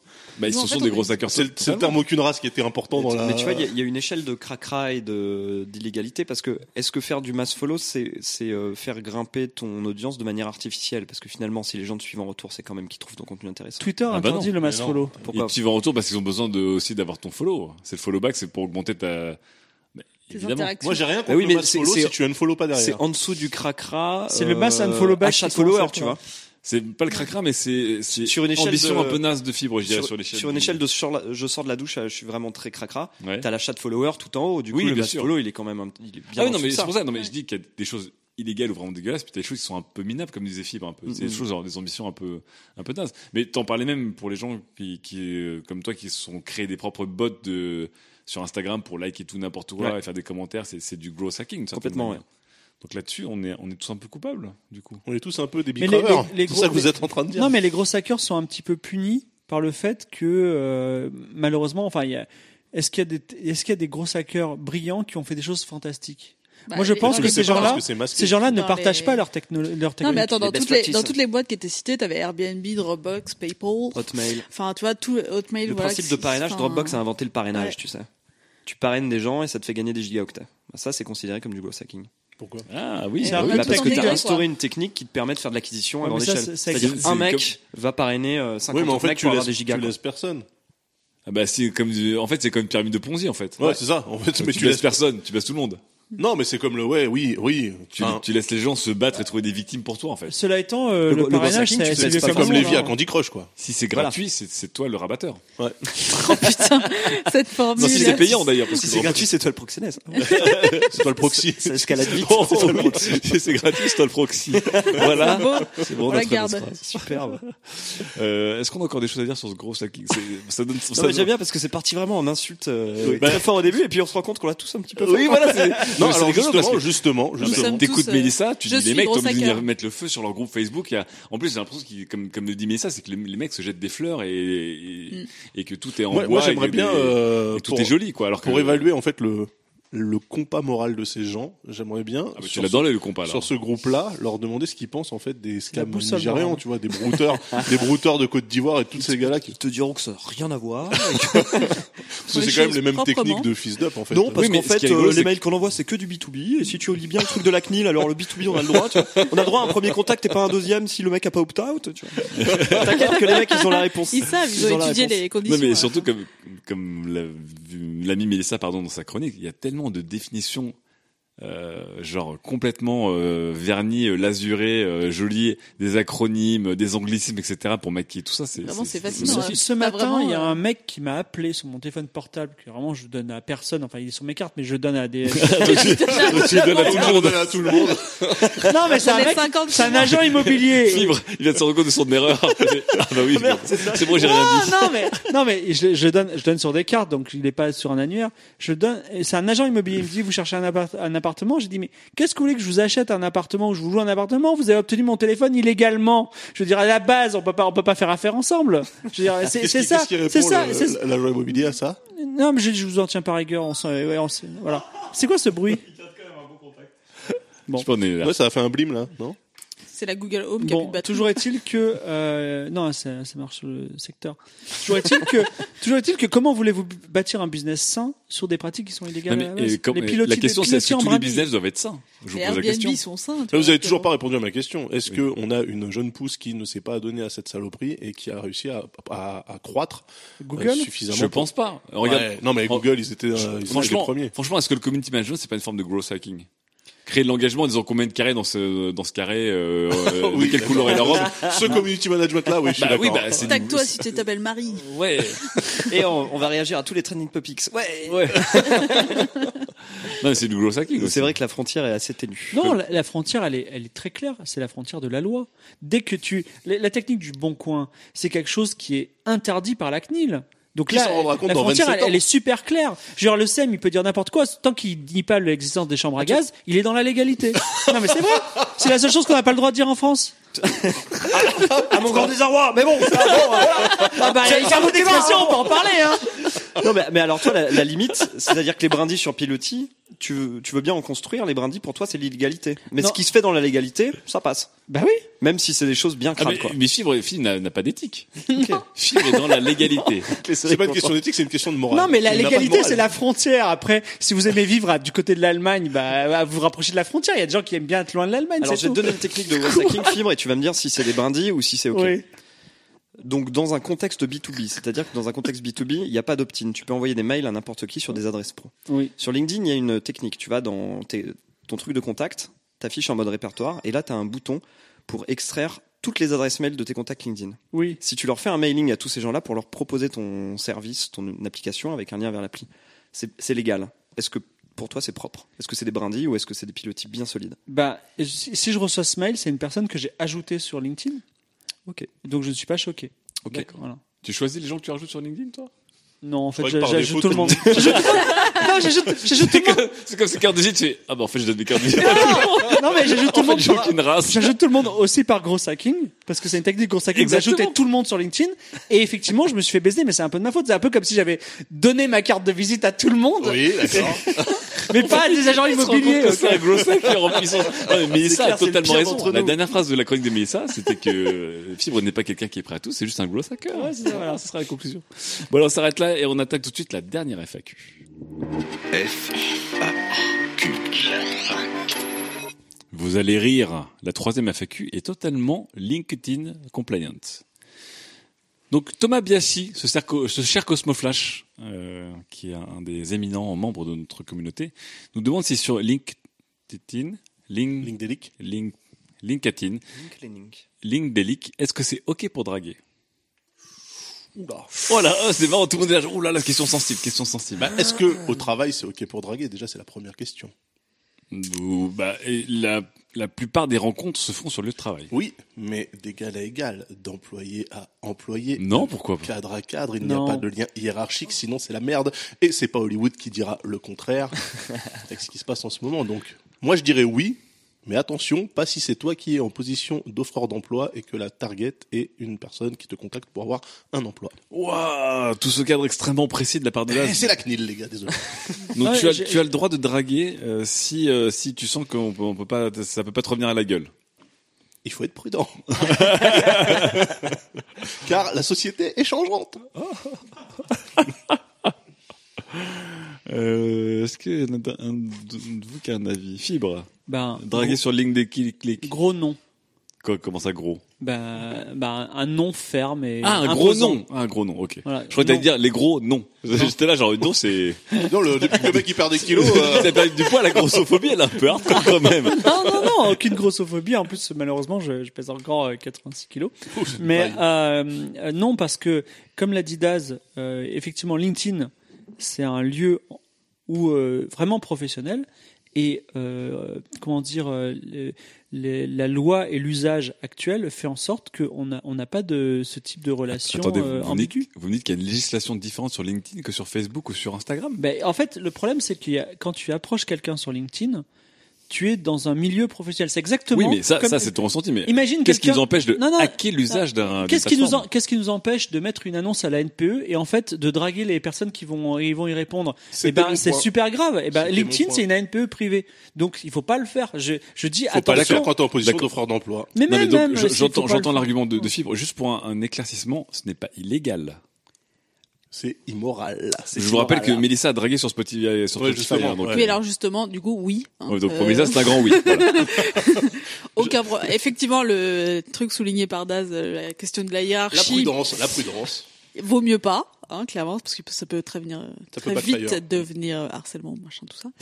Mais euh, si les gens ne se connaissent pas ou se connaissent un peu mais pas trop, D'accord. euh, Donc tant qu'il n'y a pas une offre d'emploi en jeu, c'est jouable. peut. Non mais même pas. Il peut y avoir du networking. Il peut y avoir des euh, des relations statutaires différentes dans Oui. une même entreprise.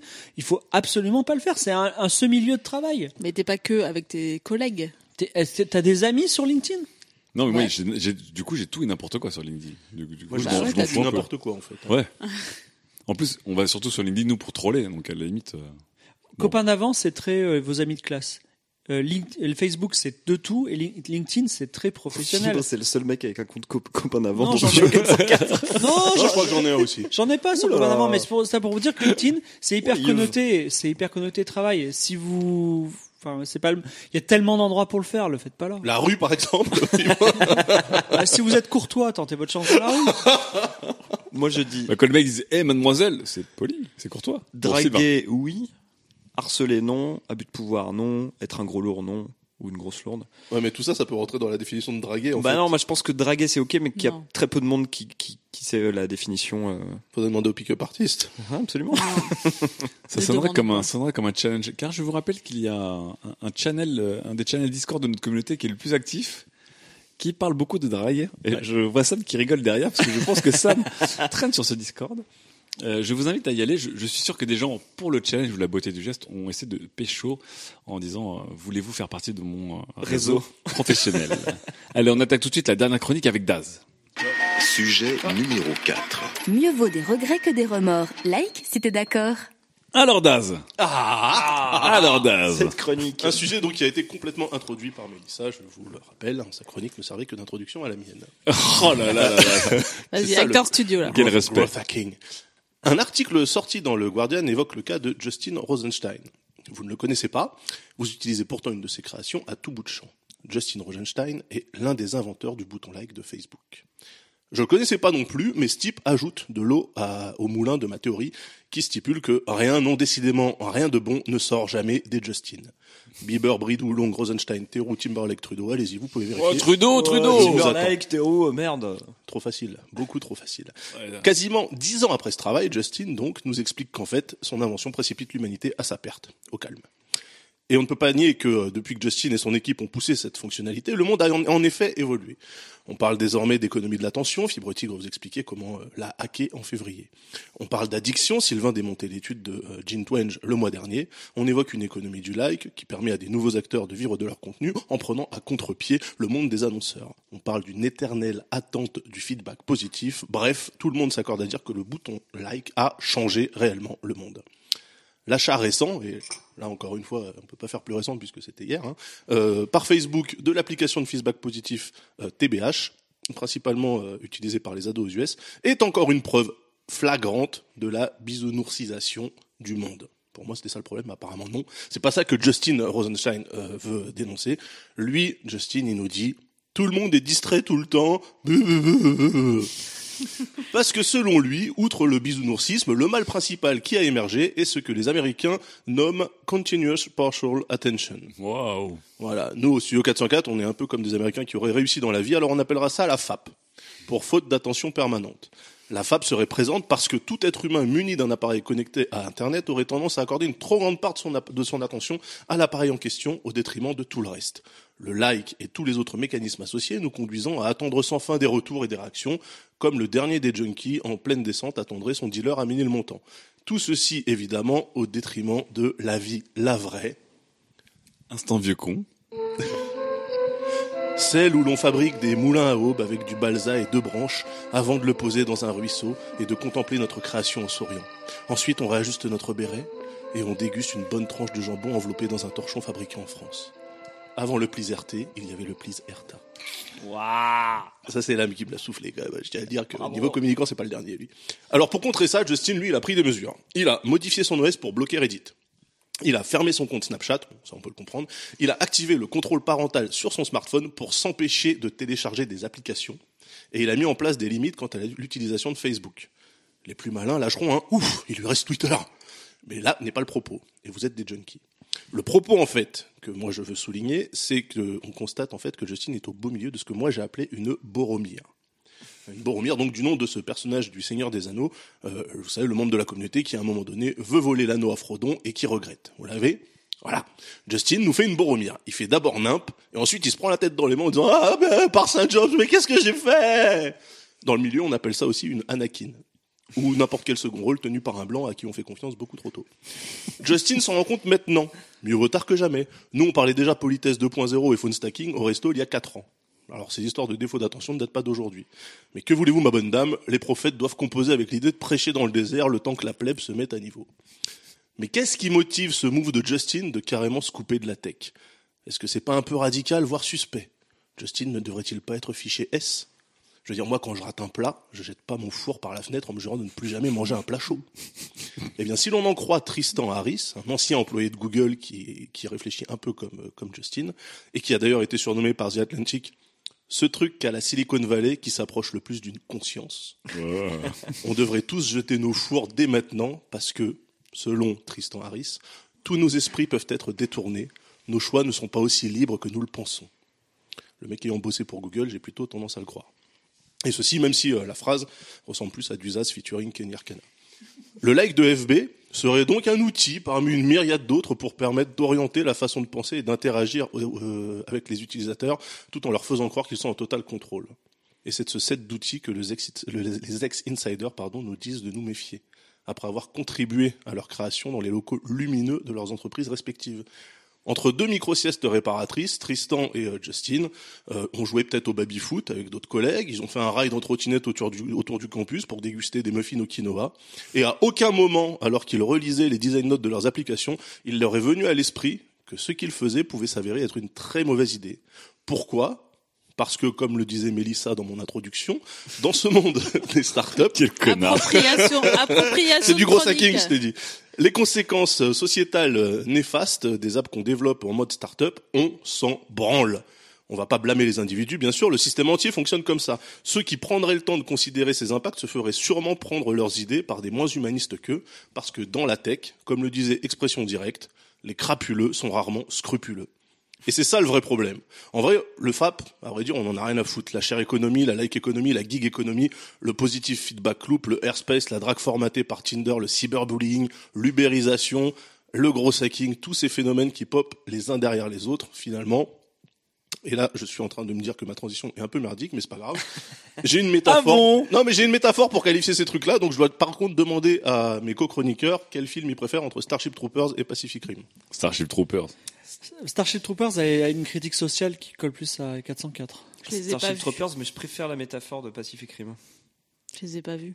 Ok, donc j'ai deux Starship Troopers et un Pacific Rim, je suis désolé. Donc tous ces trucs que je viens de citer, c'est un peu comme les météores qui frappent l'humanité dans Starship Troopers. Et dans Starship Troopers, l'humanité, à un moment, elle est saoulée de ouf de voir ses villes détruites euh, toutes les trois minutes par des météores. Alors elle envoie des soldats sur Klendatu pour aller niquer les cafards, parce que c'est eux qui gèrent les turbo-lasers qui tirent sur les astéroïdes pour nous les envoyer dans la gueule. Là, tu donnes pas envie à Mélissa de voir ce film, pourtant il est extraordinaire. Alors dans le cas présent, les cafards géants, en fait, c'est euh, c'est l'esprit start-up de la Silicon Valley qui ne pense qu'à disrupter la société parce que trois golemons dans un garage climatisé, mais avec du cachet, se sont dit que ça serait bien de recréer un système féodal pour leur éviter de sortir sous la pluie, acheter leur euh, moccalato, chicolata, cinnamon à la con. la faute à ces maximes débiles du genre mieux vaut avoir des remords que des regrets. Ouais, ouais, ouais, ouais, ouais. En suivant l'enseigne- l'enseignement du, du film qu'on a cité plus haut, il devrait normalement arriver un moment où l'humanité tout entière se révolte et décide d'aller à San Francisco pour mettre fin à cette mongolerie. La seule question qui reste en suspens, c'est juste de savoir si du coup on y va en Uber ou pas. C'est la fin de la chronique de Daz. Et j'ai une question du coup. Qu'avez-vous Je t'écoute. Du coup, quel était le sujet de la chronique Daz Exactement. le sujet de la attends, chronique- attends, attends, attends, Non, mais- Avant que Daz réponde, Ok. je pose la question à, à tes petits collègues. Parce que ça a été le sujet sur Slack, justement, euh, toute la journée. C'était le débat. Du coup, on va débattre de quoi? Les conséquences du like sur l'humanité. Ça, c'est la réponse de Mélissa. C'est le premier sujet, effectivement. Le premier sujet. Il y en a 164. Pour moi, c'est euh, une critique de, de l'esprit start-up et de la disruption sans se soucier des conséquences Voilà, sur euh, la société. Sylvain. Les fibres? Euh, same que Sylvain. Donc, ils ont compris.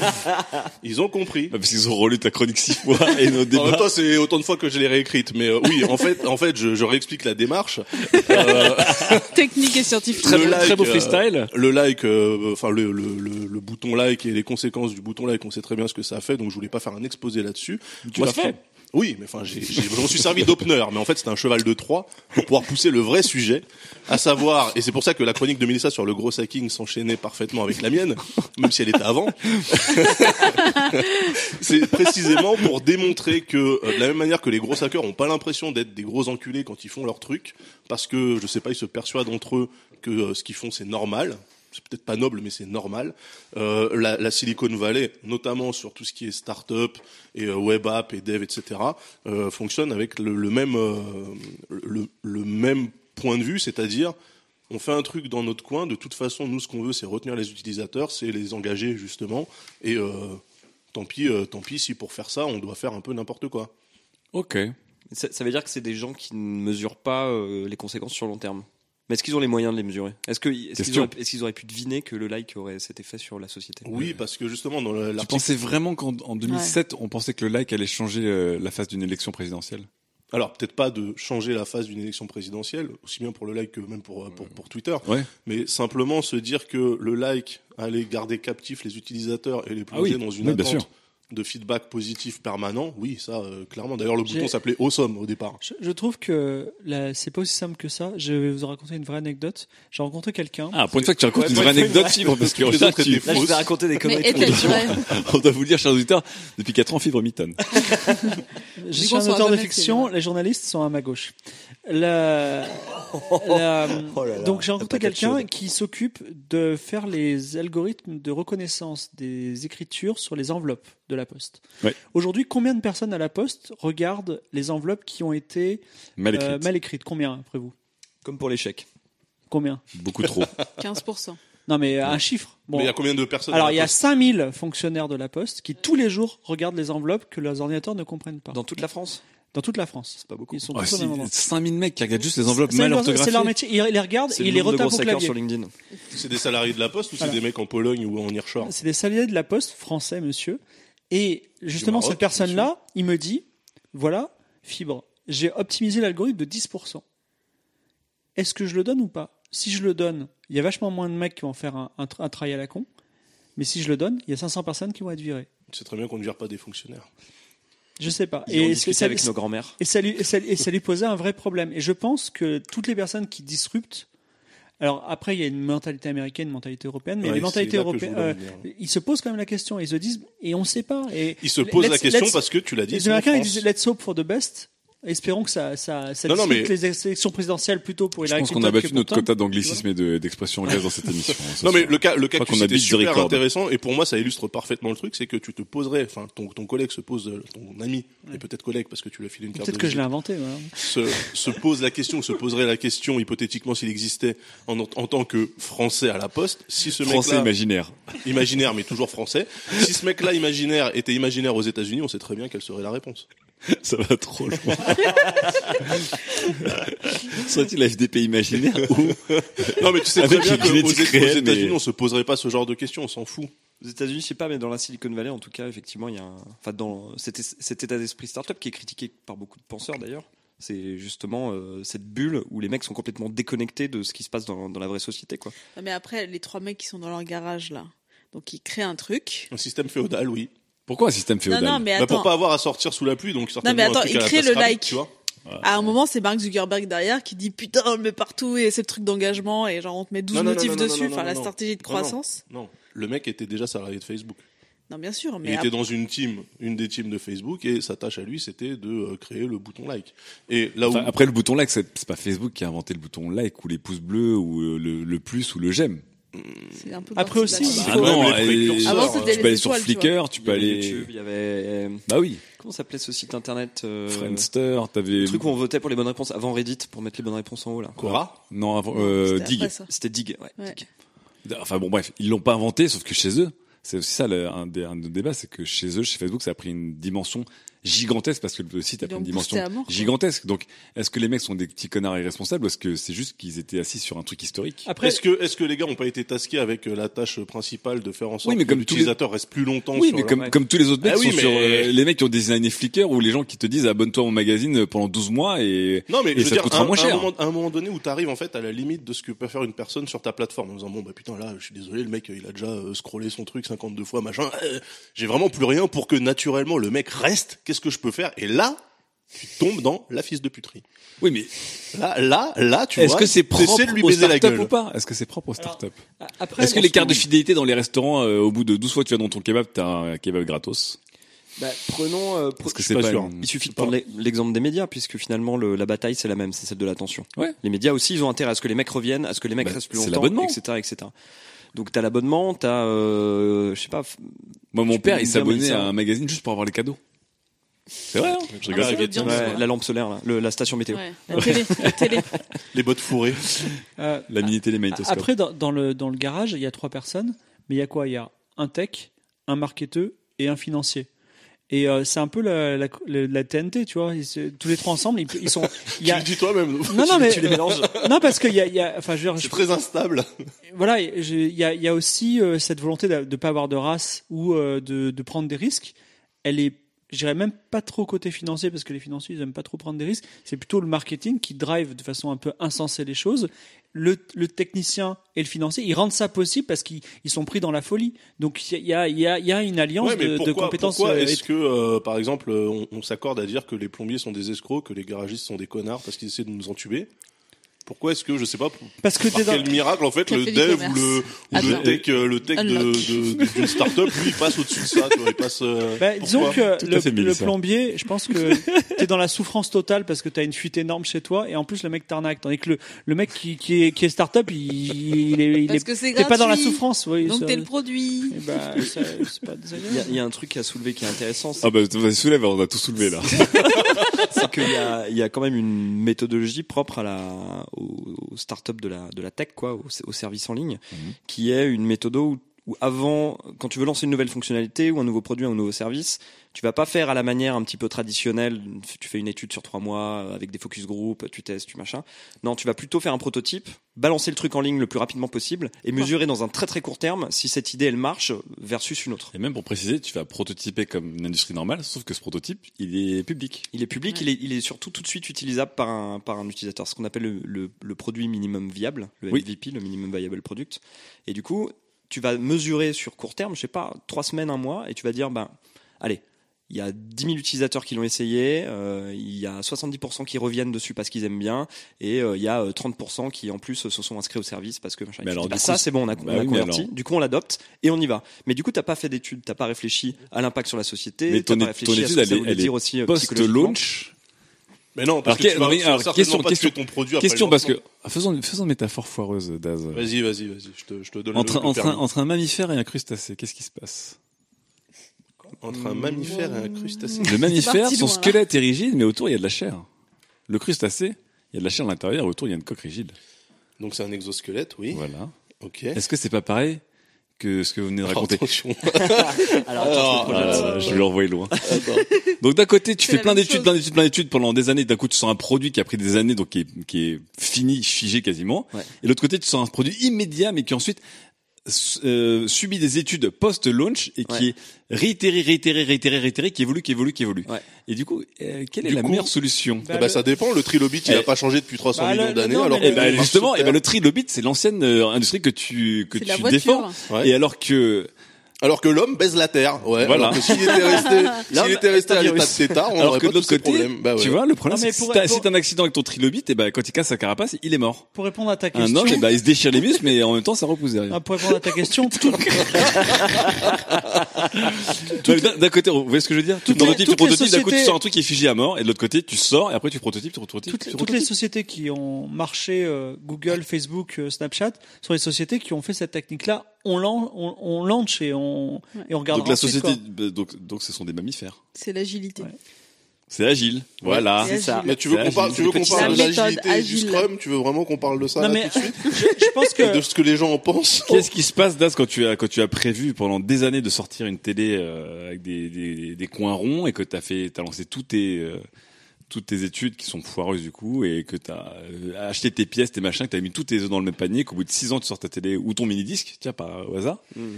Et bah t'es ken. Tu peux plus le faire réitérer, le bouger et. Normalement, si tes études sont relativement bien euh, faites par des gens assez compétents, tu peux pivoter en cours de route en fait, sans faire euh, de Sony. testing à grande échelle. euh, Est-ce que de- finalement, le mieux ce serait pas un modèle hybride où on serait des mammifères avec un exosquelette qu'on pourrait faire évoluer? Ça s'appelle des aliens et c'est la merde. C'est la robots, grosse comme merde. Comme dans Matrix. il faut pas sous-estimer aussi l'impact des buzzwords. C'est-à-dire que quand on a créé la locomotive, je pense pas qu'il y ait des gens qui disaient, qui disaient bon, il y a un truc qui va être hyper à la mode, ça va être les objets roulants sur des rails, vous allez voir, il va y en avoir plein partout, voilà. Je pense qu'ils ont juste euh, naturellement euh, inventé ce truc et ils l'ont fait. Et aujourd'hui, le buzzword, même je vois dans le jeu vidéo, ça rend les gens malades. C'est-à-dire que dès qu'il y a un truc, un buzzword qui marche, tout le monde veut être dans l'industrie à cause de ça et sort tout et n'importe quoi parce que c'est le truc qui marche, parce que les financiers vont dire oui euh, et le Mais public du coup, va quel, quel le À, rapport à avec mon la... avis, Fi- Fibre à l'époque de la locomotive, il devait y avoir des sacrées conneries qui marchaient à la vapeur. hein. Putain, on va, on va mettre une machine à la vapeur pour les pour les volets roulants. La Là. Attends, attends pour les stores. On va foutre des machines à vapeur Non, pour ça, les stores. ça, c'est ton délire euh, steampunk. hein. Je pense qu'il y avait juste la machine à, il y avait juste la machine à. à- Non, je pense que c'était une, une innovation tellement forte qu'on a voulu de le mettre ce partout. débat, Ouais. qui du coup est un invertébré total. hein. Non, mais est-ce que vous êtes, d'ac- est-ce que vous êtes d'accord pour dire que les buzzwords, ça rend les mecs dingues Oui, mais est-ce qu'on est euh, d'accord pour dire que ça n'a rien à voir avec le, Non, mais ce que, en fait, ce que, que veut trésor. dire, ce que veut dire Fibre, et Ah. rejoint en ça ma chronique et l'intro de Mélissa, c'est que... Fais pas du euh, gros sacking de chroniqueurs en essayant de- d'intégrer des chroniqueurs à, ton, à ta chronique qui ont rien demandé à personne. C'est Non, non, c'est que, c'est que, en fait, c'est pour ça que moi, j'en veux pas, par, par exemple, à Justin Rosenstein pour l'invention du like. Le mec, c'est- c'était juste un instrument, c'est la mentalité, c'est le système qui lui a permis de le faire. Donc, c'est effectivement. Attends, après l'avoir insulté pendant 25 minutes, l'avoir traité de Boromir, l'avoir traité de Justin Bieber Non, il a fait une Boromir, c'est pas grave. Fait tous des Boromir à un Et- moment dans notre vie. Et après, c'est le système le coupable. Non, mais sérieux. Non, ce que je veux dire, c'est qu'il y a un écosystème qui lui permet de lui s'en tirer à moindre frais en disant, bah, je fais ce truc-là, mais c'est le, le milieu qui, bar- qui marche comme ça, et si moi je le fais pas, un autre le fera. C'est comme le mec qui décide de dealer euh, et de vendre de la, du crack. Par exemple, Freddie Gibbs qui dit je vends du crack à ma cousine parce que si moi je le fais pas, c'est un autre Renoir qui va le faire. Bon, ok. Est-ce que, que- Eh ben si, mais si, mais c'est ça. Mais le truc, c'est de se dire finalement. Survie, quoi. C'est C'est- oui, c'est de, se, c'est de se dire pour être absolument présent sur le marché et le protéger, je suis prêt à faire des conneries. De- Je suis Mais, prêt le- à faire des trucs. mais que comment tu peux dire que le like était une connerie au moment où ils l'ont lancé Ils ont dit bah c'est cool, on va pouvoir mettre un like pour dire j'ai aimé ce statut comme c'était le cas. Mais parce que si toi tu crois vraiment que c'est comme ça que ça s'est décidé euh, chez Facebook, à mon avis c'est toi le naïf dans Mais attendez, Euh, les likes, c'est super cool. Qu'est-ce qu'il raconte. Justin Machin dans son article? Il le dit pas ça? Il dit que c'est l'aliénation. Il dit qu'en fait c'est un truc qui, en, gros, lui, c'était euh, le, like, son point de départ, c'était de dire depuis que ce truc-là est arrivé, donc en gros depuis que je l'ai créé euh, avec euh, mon équipe, eh ben on a une perte d'attention, on perd du QI. Réellement, il a dit, le, fait qu'un téléphone soit posé sur la table, même éteint, il y a une partie de ton cerveau qui est quand même focus dessus. Est-ce qu'il dit, est-ce qu'il dit dans quel état d'esprit il a créé le like? Ben, ça a été créé euh, en mode rush, euh, à la con, en overnight. euh, Poum, le mec, la nuit, il a développé, il a développé la feature. Après, Oui, donc c'était ils c'était l'ont pas non plus affilé, un on truc, euh, c'était- c'était c'était une, une des features de Facebook, c'était pas genre l'outil pour faire du gros sac. Non, c'était c'était une feature, mais si tu lui avais dit, bah tu sais, euh, la feature que t'as fait en 2009, parce que c'est en 2009 qu'ils l'ont qu'ils l'ont euh, activé. Euh, bah, entre temps, il y a des gens qui à cause de ça euh, sont tombés en dépression, voire certains se sont suicidés, etc. Le mec, euh, tu vois, tu vois le poids que le gars porte en fait. C'est pour ça que lui se Oui, mais coupe. là, et là, c'est là, on revient dans ce débat de comment tu peux savoir quand tu innoves et que tu lances des nouvelles, des nouveaux produits, de nouvelles choses. Comment tu pouvais savoir en lançant des routes que tu allais faire la déforestation de la planète? Mais il y a des trucs que tu sais. Là, par exemple, pour le lancement des routes et la déforestation de la planète, c'est juste qu'on s'est dit, on en a rien à foutre de déforester la planète, c'est différent. Ah, c'est différent? Bah, Ou c'est pareil? Et moi- moi, mais non, mais il essaie de me driver là-dessus Moi, je euh, pense que si tu, après-midi. si tu fais bosser des chercheurs, des psychologues, des anthropologues, des sociologues sur la question, t'as des scénarios. Voilà. Tu vois Et donc tu peux préparer, euh, tu peux utiliser le scénario le moins pire pour préparer euh, ton, ton le lancement Est-ce qu'une seule personne a compris le poids qu'aurait le like que ce soit du côté de Facebook ou même de l'extérieur, quand Ouais, tu je- lançais le like, personne ne savait. Je pense qu'ils ils ont, Justement. ils ont, ils Ils ont fait un truc. Non, non, justement. Est-ce que ils quelqu'un comprenait ce que le poids que prendrait le SMS dans nos vies, alors qu'à la base c'était un truc quand t'avais plus de réseau, pour c'était un dépannage de, Non, de non, non, justement, le, en fait, ce qui est- mais ça, c'est pas, euh, c'est pas Rosenstein qui en parle, c'est Tristan, euh, Tristan Harris dans, dans, dans l'autre article qui est lié. C'est que lui, il dit, par design, toutes les applications sont, euh, de, il compare, il compare les, les applications de social, social media à de la cocaïne, à de l'héroïne. Et ça, c'est le design, c'est-à-dire dès le fondement du truc, le but, c'est de faire en sorte de créer une addiction, un rapport addictif, un rapport d'addiction avec euh, entre entre Et je te pose la question, est-ce que c'est juste propre à la Silicon Valley? Bah, je sais pas, t'es accro aux routes, toi? Moi, je suis pas accro aux routes, je m'en fous, tu vois. Tu me mets un sentier. Pour, répondre à ta question, pour Ouais, répondre à ta question, qui a compris l'importance du like? On pourrait répondre Facebook l'a compris parce que très tôt, le pouce bleu, ça a été euh, ça la main bleue avec le pouce levé, ça a été le symbole de Facebook, mais très très tôt. Et je pense que ça a été leur porte-étendard euh, et ça l'est toujours Ah oui, d'ailleurs. mais c'était c'était pas prévu. Mais bien sûr que si. Non, mais c'est- ça ça s'est transformé très rapidement. Oui, bien sûr, parce que c'est devenu énorme, on est d'accord. Mais parce que pour moi. Et après, le like, c'est l'exp- c'était une expression démocratique, et l'expression démocratique, elle permet d'élire Marine Le Pen comme euh, le, votre. Comme Donald Trump, c'est ça que tu veux dire, par Ouais, exemple Exactement, mais à un Ah. moment, après tout, euh, Donald Trump, vous pouvez ne pas l'aimer. euh, Aïe, aïe. Non, mais c'est c'est c'est le résultat d'une expression démocratique. À un moment, il faut il faut respecter les, les systèmes qui fonctionnent. Voilà. Ben oui. Ah, j'aurais bien aimé voir Fibre en pas. 38. C'est un on autre atteint, débat, On mais, atteint le point Euh, Godwin. Qui veut reprendre une pinte de bière là euh, Puisque je vous rappelle qu'on en débat de c'est la mienne là, tu la mets pour tout le monde. Allez. Vous vous moquez, mais euh, c'est Ah non, alors là, on, on parle du débat là, en général depuis tout à l'heure. Phil. Oui, bon, bah, c'est bon, un débat peu. PMU. Moi, je vais jusqu'au bout de ma démarche. la France PMU. La, P- Non, je le- trouve ça, la je trouve France du PMU. intéressant. Mais oui, euh, ouais. moi aussi. Mais en fait, je- je euh, on On remarque- un podcast à deux si tu veux pour en remarque que, que quand il dit euh, oui, euh, ton esprit il est pris par le, le téléphone, Mhm. le Google Home c'est un peu la solution. Bah, c'est sûr. Stop, C'est- on s'arrête, on s'arrête au Google Home. C'est, attends, c'est sûr que Franchement, c'est un pif total de la part de Fibre, mais au moins ça permet de boucler Ouais. l'émission. Et de toute façon, on s'est tellement tout permis dans cette dernière qu'on peut finir sur Google Home. Ok Google, tu peux éteindre l'émission. Ah, même, il m'a il- pas même pas répondu. qu'il a pas compris, ouais. Il, il t'ignore, en fait. Là, elle est fatiguée, vous voulez trop, trop Oh, choses. Oh, c'est bide. Ça se trouve, elle a vraiment éteint. euh, Studio la télé, quoi. 404, l'émission de société numérique. C'était le numéro d'octobre de Studio 404. Nous avons discuté de Growth Hacker. Nous avons discuté euh, de mecs qui créent le like et qui ensuite euh, dislike le like. Nous avons créé, euh, nous avons parlé pardon de la fin du cache et du début euh, de Google Home. Et on s'est bien marré. Hein Ouais. Non. Est-ce qu'on dit aux auditeurs à quelle heure il est ou pas Non. Mais non, On dit mais rien- ça va, là, On dit rien aux auditeurs. On dit rien aux auditeurs. Oui, On peut encore prendre des métros. donc. Attendez, à 4h du matin, pour moi, c'est On ne sait, on ne sait jamais à quelle heure les auditeurs écoutent nos émissions. Donc, officiellement, nous sommes en plein jour. Bonjour et bienvenue sur le 404. J'espère que vous êtes sur la route. Qu'est-ce qu'il fait beau aujourd'hui Eh oui. Alors, euh, il y a un chassé croisé au niveau de la parle 8. de- euh, de Oui. nos- Alors, déjà, un, on remercie, je vous remercie. On remercie Gislain de nous accueillir chez lui ce soir. Merci, Justin. Euh, on, est, on était Merci, bien au chaud. On a tout notre matériel. Oui. Nous enregistrons 100% en autonome. C'est grâce à vous, les Patreons. C'est grâce à vous les Patreons. C'est grâce à vous les gens qui avaient acheté des, des matelas Casper. Bravo. Eh oui. Continuez. Si vous avez que un, et voilà. un deuxième, ça sera pas mal. Achetez un deuxième matelas. Stackez-les. Démerdez-vous. Mais euh, il nous faut encore du matos. Euh, évidemment, vous retrouvez tous les débats sur le forum. Évidemment, nous avons un événement qui va arriver euh, au mois de novembre. C'est la seconde édition du camp. Nous partons à la montagne. Euh, donc tous les renseignements sur Twitter, sur Facebook, sur notre sur notre forum. Euh, nous avons aussi euh, plein d'autres podcasts. Nous avons Trajectoire. Nous avons C'est cool, c'est quoi? Nous avons le log. Nous avons Californie. Non, je déconne. Si. Non, Si, on n'a pas si. Californie. On l'aura jamais. Il est dans On le l'aura. cerveau de Daz. On l'aura jamais. On l'aura l'aura, jamais. on l'aura. Nous n'aurons pas de podcast sur la bouffe aussi, puisque Mélissa part. Mais je reste Bah dans si, 400 il y aura, il y aura un podcast sur la bouffe, mais pas chez nous, quoi. Pourtant, Daz avait un Daz a super nom. le nom. Ouais, on peut, on peut euh, du coup donner Ouais. le nom. Euh...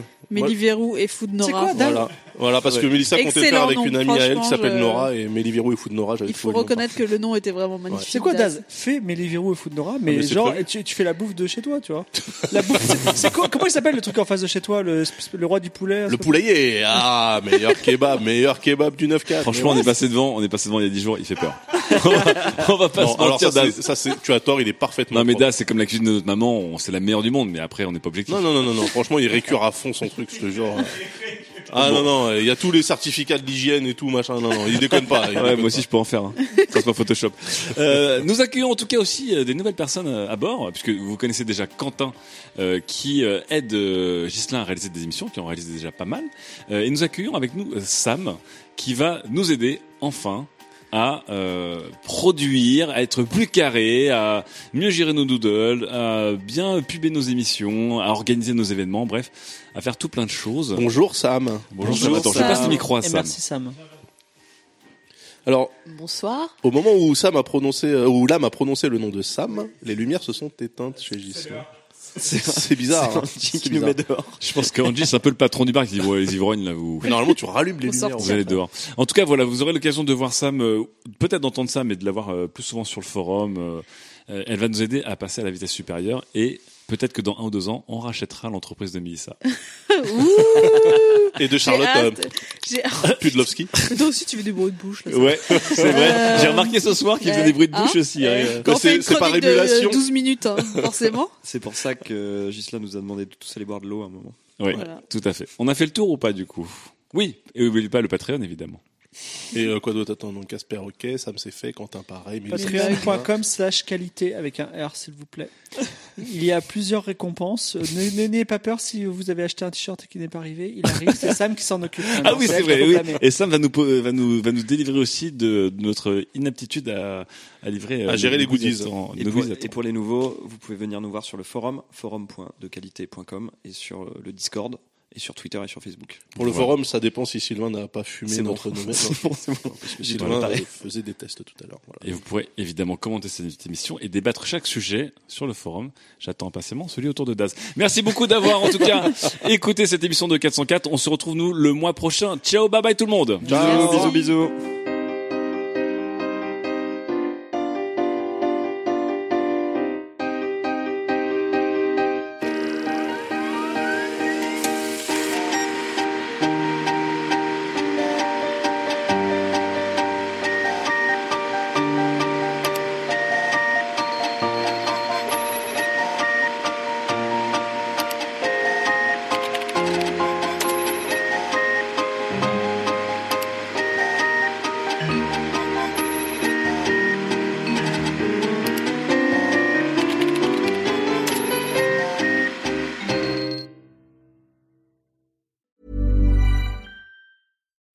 We're on a budget, we still deserve nice things.